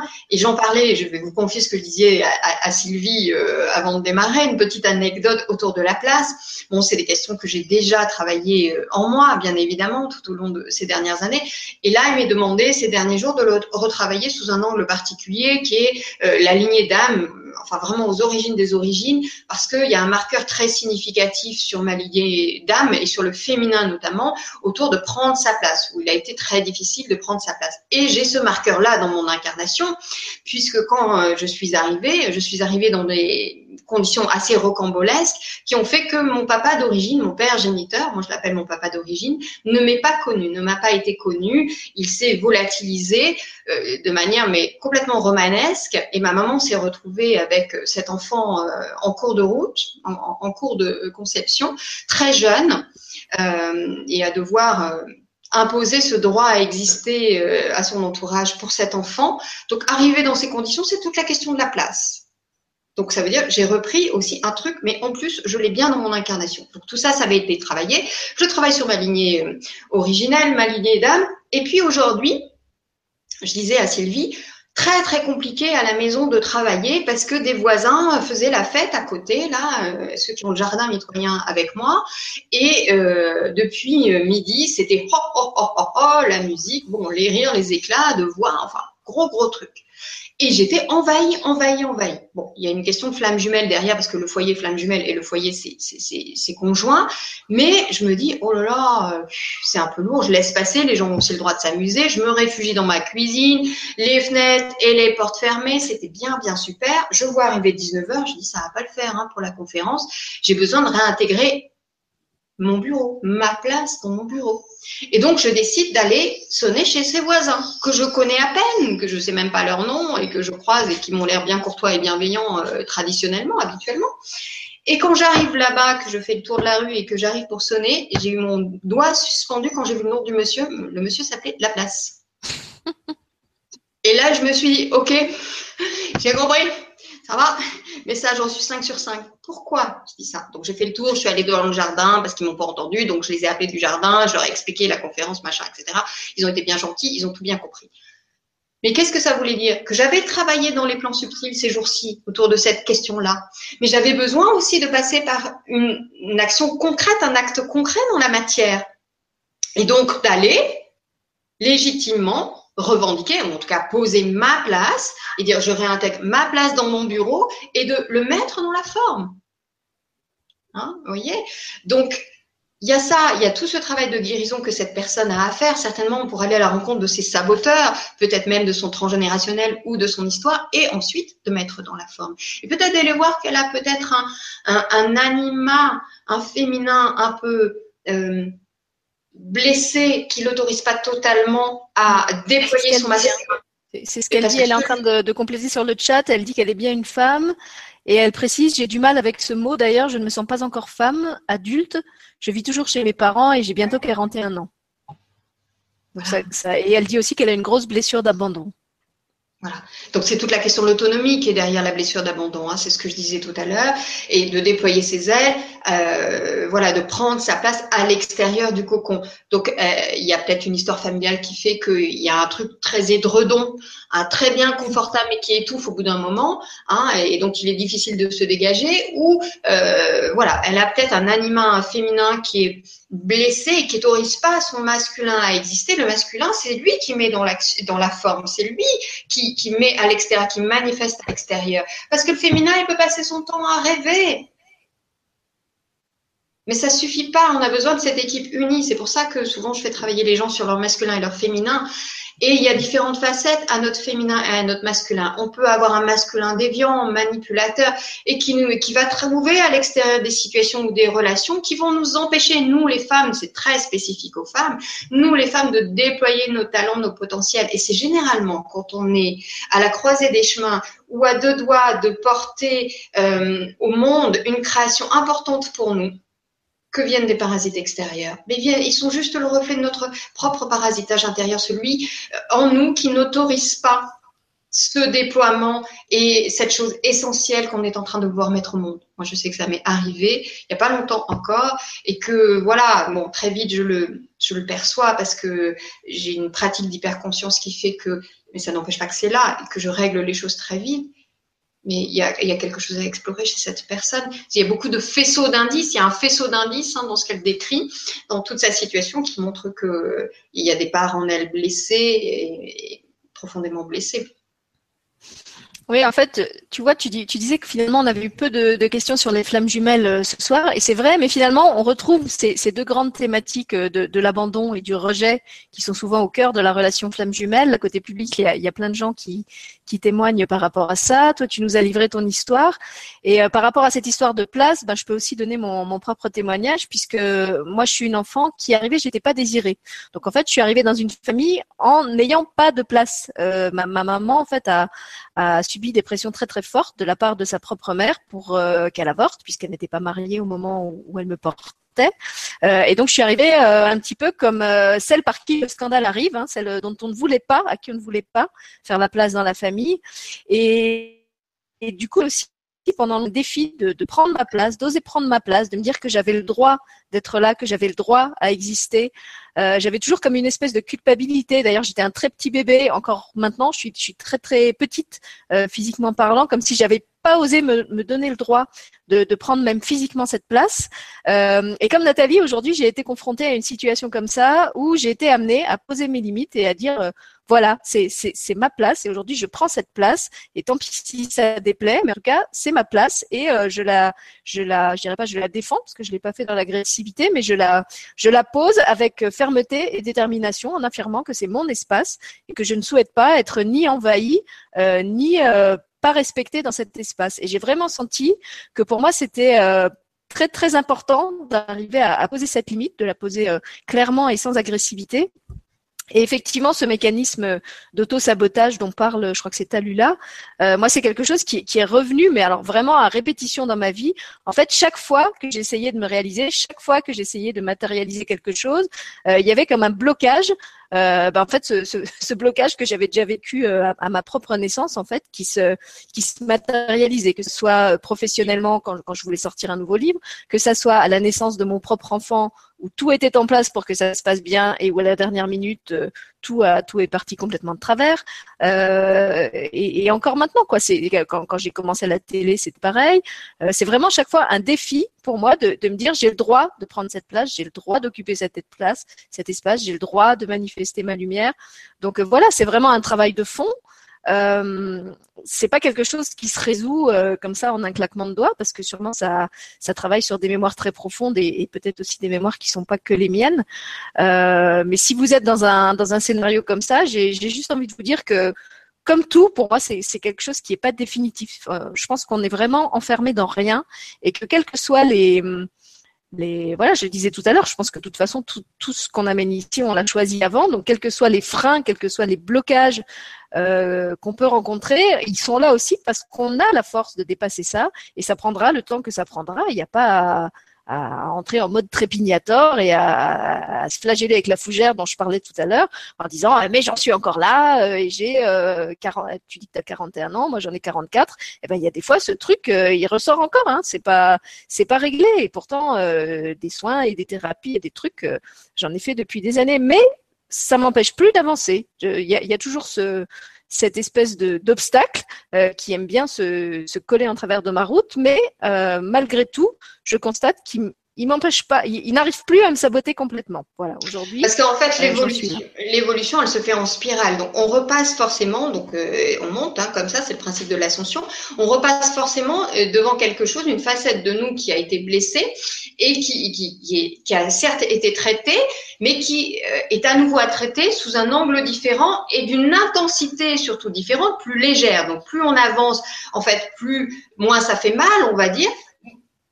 Et en même temps, on retrouve des choses. Et c'est vrai qu'au début, on se dit non, mais ça, je l'ai déjà traité parce que moi, ce que je disais tout à l'heure, la notion de la place, c'est quelque chose que tout de suite j'ai très vite identifié, que j'ai déjà traité. Et là, elle m'est resservie ces jours-ci. J'ai besoin de refaire un travail dessus, mais à un autre niveau, en fait. Là, je vous ai dit, je suis sur euh, de l'originel, de la lignée d'âme, euh, parce que c'est ma numérologie qui comporte ça, ce travail-là. Hein. Il n'est pas à faire forcément pour tout le monde, mais c'est un autre niveau et c'est plus léger, c'est moins douloureux que ça pouvait être que quand j'ai commencé ce truc-là. Et donc, euh, la matière, l'univers, les situations extérieures viennent me présenter des opportunités pour le transcender. Et ça, ça fait partie. Ces voisins qui d'un seul coup se sont mis à ouhou, voilà, et qu'il a fallu que je manifeste dans la matière et dans le concret. Eh, j'ai ma place, je suis là. Mais sans, sans agressivité, comme le disait Sylvie, de manière extrêmement euh, juste placée, juste alignée. Oui, je trouve très. Alors, je te remercie de, de, de, de le dire comme ça parce qu'effectivement, je trouve que c'est très allégeant euh, et très déculpabilisant que tu nous rappelles cette histoire de la spirale. On en a parlé aussi récemment euh, avec Franck euh, Vandenbroek dans l'émission sur l'enfant intérieur où, bah, comme justement en ce moment, je crois qu'on est tous à, à, à, nettoyer des choses, on peut avoir l'impression qu'on retombe sur des trucs qu'on croyait avoir nettoyés et que à nouveau c'est là. Et euh, donc là, justement, aussi, l'ego, il peut s'emparer du truc en disant, mais attends, euh, t'as encore pas réglé ce truc depuis le temps que tu travailles dessus et tu te rends compte et ça revient encore et t'en es toujours là. Mais non, c'est pas que t'en es toujours là, c'est que t'en es toujours à travailler dessus. Mais comme le dit Nathalie, c'est un étage au-dessus, c'est une couche au-dessus. Donc c'est pas exactement le, même scénario. Et ton, ton histoire avec la place, qui, qui fait rire les gens euh, côté public aussi, je pense que c'était vraiment prémonitoire en fait euh, de, de, ce qui allait se passer ce soir, parce que du coup, il y a plein de gens euh, qui sont en train d'échanger sur le chat. Euh, et de nous remercier parce que, alors déjà, il y en a qui disent, ça fait du bien de se rendre compte que finalement, on est plein à avoir des problèmes de place. Euh, il y a Florence qui me dit, Sylvie, vous êtes en train de dire exactement ce que je voulais écrire. Merci. Euh, voilà, il y a une autre personne qui dit qu'elle vit la même chose que nous depuis des années et qu'elle comprend mieux ce soir. Euh, donc finalement, voilà, c'est, je pense que c'était vraiment cette, cette, thématique de la place qui devait, euh, qui devait être amenée euh, ce soir. La place. Et avant se laisser le mot de la fin. Parce ben voilà, la place euh, à deux heures d'émission. Bah, je, vais, je, vais, te laisser finir comme tu veux. Je voulais juste lire un dernier commentaire euh, parce que pour moi, ça résume en fait tout ce qu'on a dit ce soir. C'est un commentaire de Dimitri. Je vais essayer de, de le retrouver. Alors Dimitri, je m'excuse, je, je retrouve pas parce qu'il y a une masse de commentaires, mais je le cite de mémoire. Dimitri disait euh, de toute façon, l'amour de soi, c'est la clé de tout. Et je trouve que c'est voilà, c'est un bon résumé à tout ce qu'on a dit ce soir. Euh, que ce soit dans le rapport aux autres, que ce soit dans le rapport à soi, à ses blessures, à, ses, à, ce qui peut paraître lent. Euh, voilà, euh, Dimitri, je te, remercie de nous offrir le mot de la fin de ce soir par ces, paroles que je trouve très belles. L'amour de soi, c'est la clé de tout. Et je donne le dernier mot de la fin à Nathalie. Je crois qu'on peut rester souhaite. Euh, ouais, je crois qu'on peut rester pleinement euh, là-dessus parce qu'effectivement, c'est la colonne vertébrale psychologique de tout individu. C'est le socle absolu. Donc, merci Dimitri. Euh, c'est pleinement ça. Oui, l'amour de soi, c'est effectivement la clé. Ouais, bravo et merci. Et alors peut-être juste une dernière chose, parce qu'il y, a une personne euh, sur le chat qui disait qu'elle avait essayé de te contacter euh, par ton site et par Facebook et qu'elle n'avait pas réussi pour prendre une consultation. Donc peut-être bien le rappeler euh, pour les personnes qui seraient intéressées pour faire une consultation avec toi, pour suivre un de tes protocoles. Euh, quel est le, le, le, meilleur moyen en fait? Est-ce qu'il vaut mieux qu'il passe par le site, par Facebook, par ah mail? oui, je suis plutôt réactive, donc euh, mais après tout euh, personne n'est infaillible, au contraire. Euh, oui oui tout à fait www.enrouteversoi.fr, ça marche parfaitement bien euh, par Facebook. En plus Nathalie est assez rapide hein, en général, elle a un temps de réaction, c'est quoi dans, dans, la journée ou dans les 48 heures Je suis réactive, oui oui. Donc c'est peut-être juste que le message est pas qu'il a fait une erreur dans l'email ou je sais pas, je sais pas ce qu'il a fait. Donc si vous voulez prendre contact, de toute façon, vous avez toutes les, les différents espaces, tous les liens dans le descriptif de l'émission. Je vous ai mis le site, la page Facebook. Euh, je crois que je vous ai même mis le blog. Euh, voilà, je vais vous les remettre si vous voulez encore en commentaire de la vidéo avec les liens euh, des émissions dont je vous ai parlé, euh, celle sur le handicap, celle sur la souffrance et celle sur le deuil d'un enfant. Euh, je vous donne rendez-vous demain donc avec euh, Delphine au Maroc. Et puis toute la semaine en fait cette, semaine vous avez vraiment le, le, pack vous avez une émission tous les soirs. Et puis euh, je remercie une dernière fois Nathalie de, de s'être livrée parce que finalement je crois qu'elle pour quelqu'un qui se dit contrôlant elle, nous a beaucoup livré ce soir de sa face intime et, et vulnérable. Euh, et que sûrement vous l'avez découverte comme David sous un angle où vous ne l'aviez peut-être pas encore beaucoup euh, entendu jusqu'ici.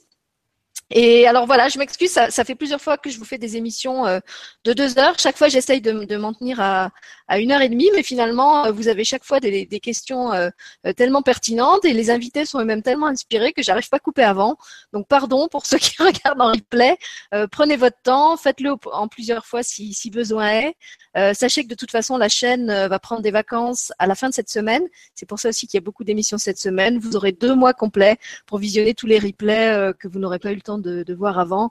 Donc euh, là aussi, écoutez-vous, euh, prenez soin de vous, faites-le à votre rythme. Euh, et encore merci Dandy d'avoir d'avoir été avec nous ce soir. Eh ben, merci à toi et puis merci de, de porter à la lumière du, plus grand nombre. voilà, toutes ces personnes que tu mets en, valeur. Un grand merci pour ce travail, plein de gratitude. Et puis, j'ai trouvé tellement plein de résonance entre nous qu'il n'est pas de hasard, il n'est que des rendez-vous. merci Nathalie et merci à vous tous. Bonsoir à tous, merci. Bonsoir.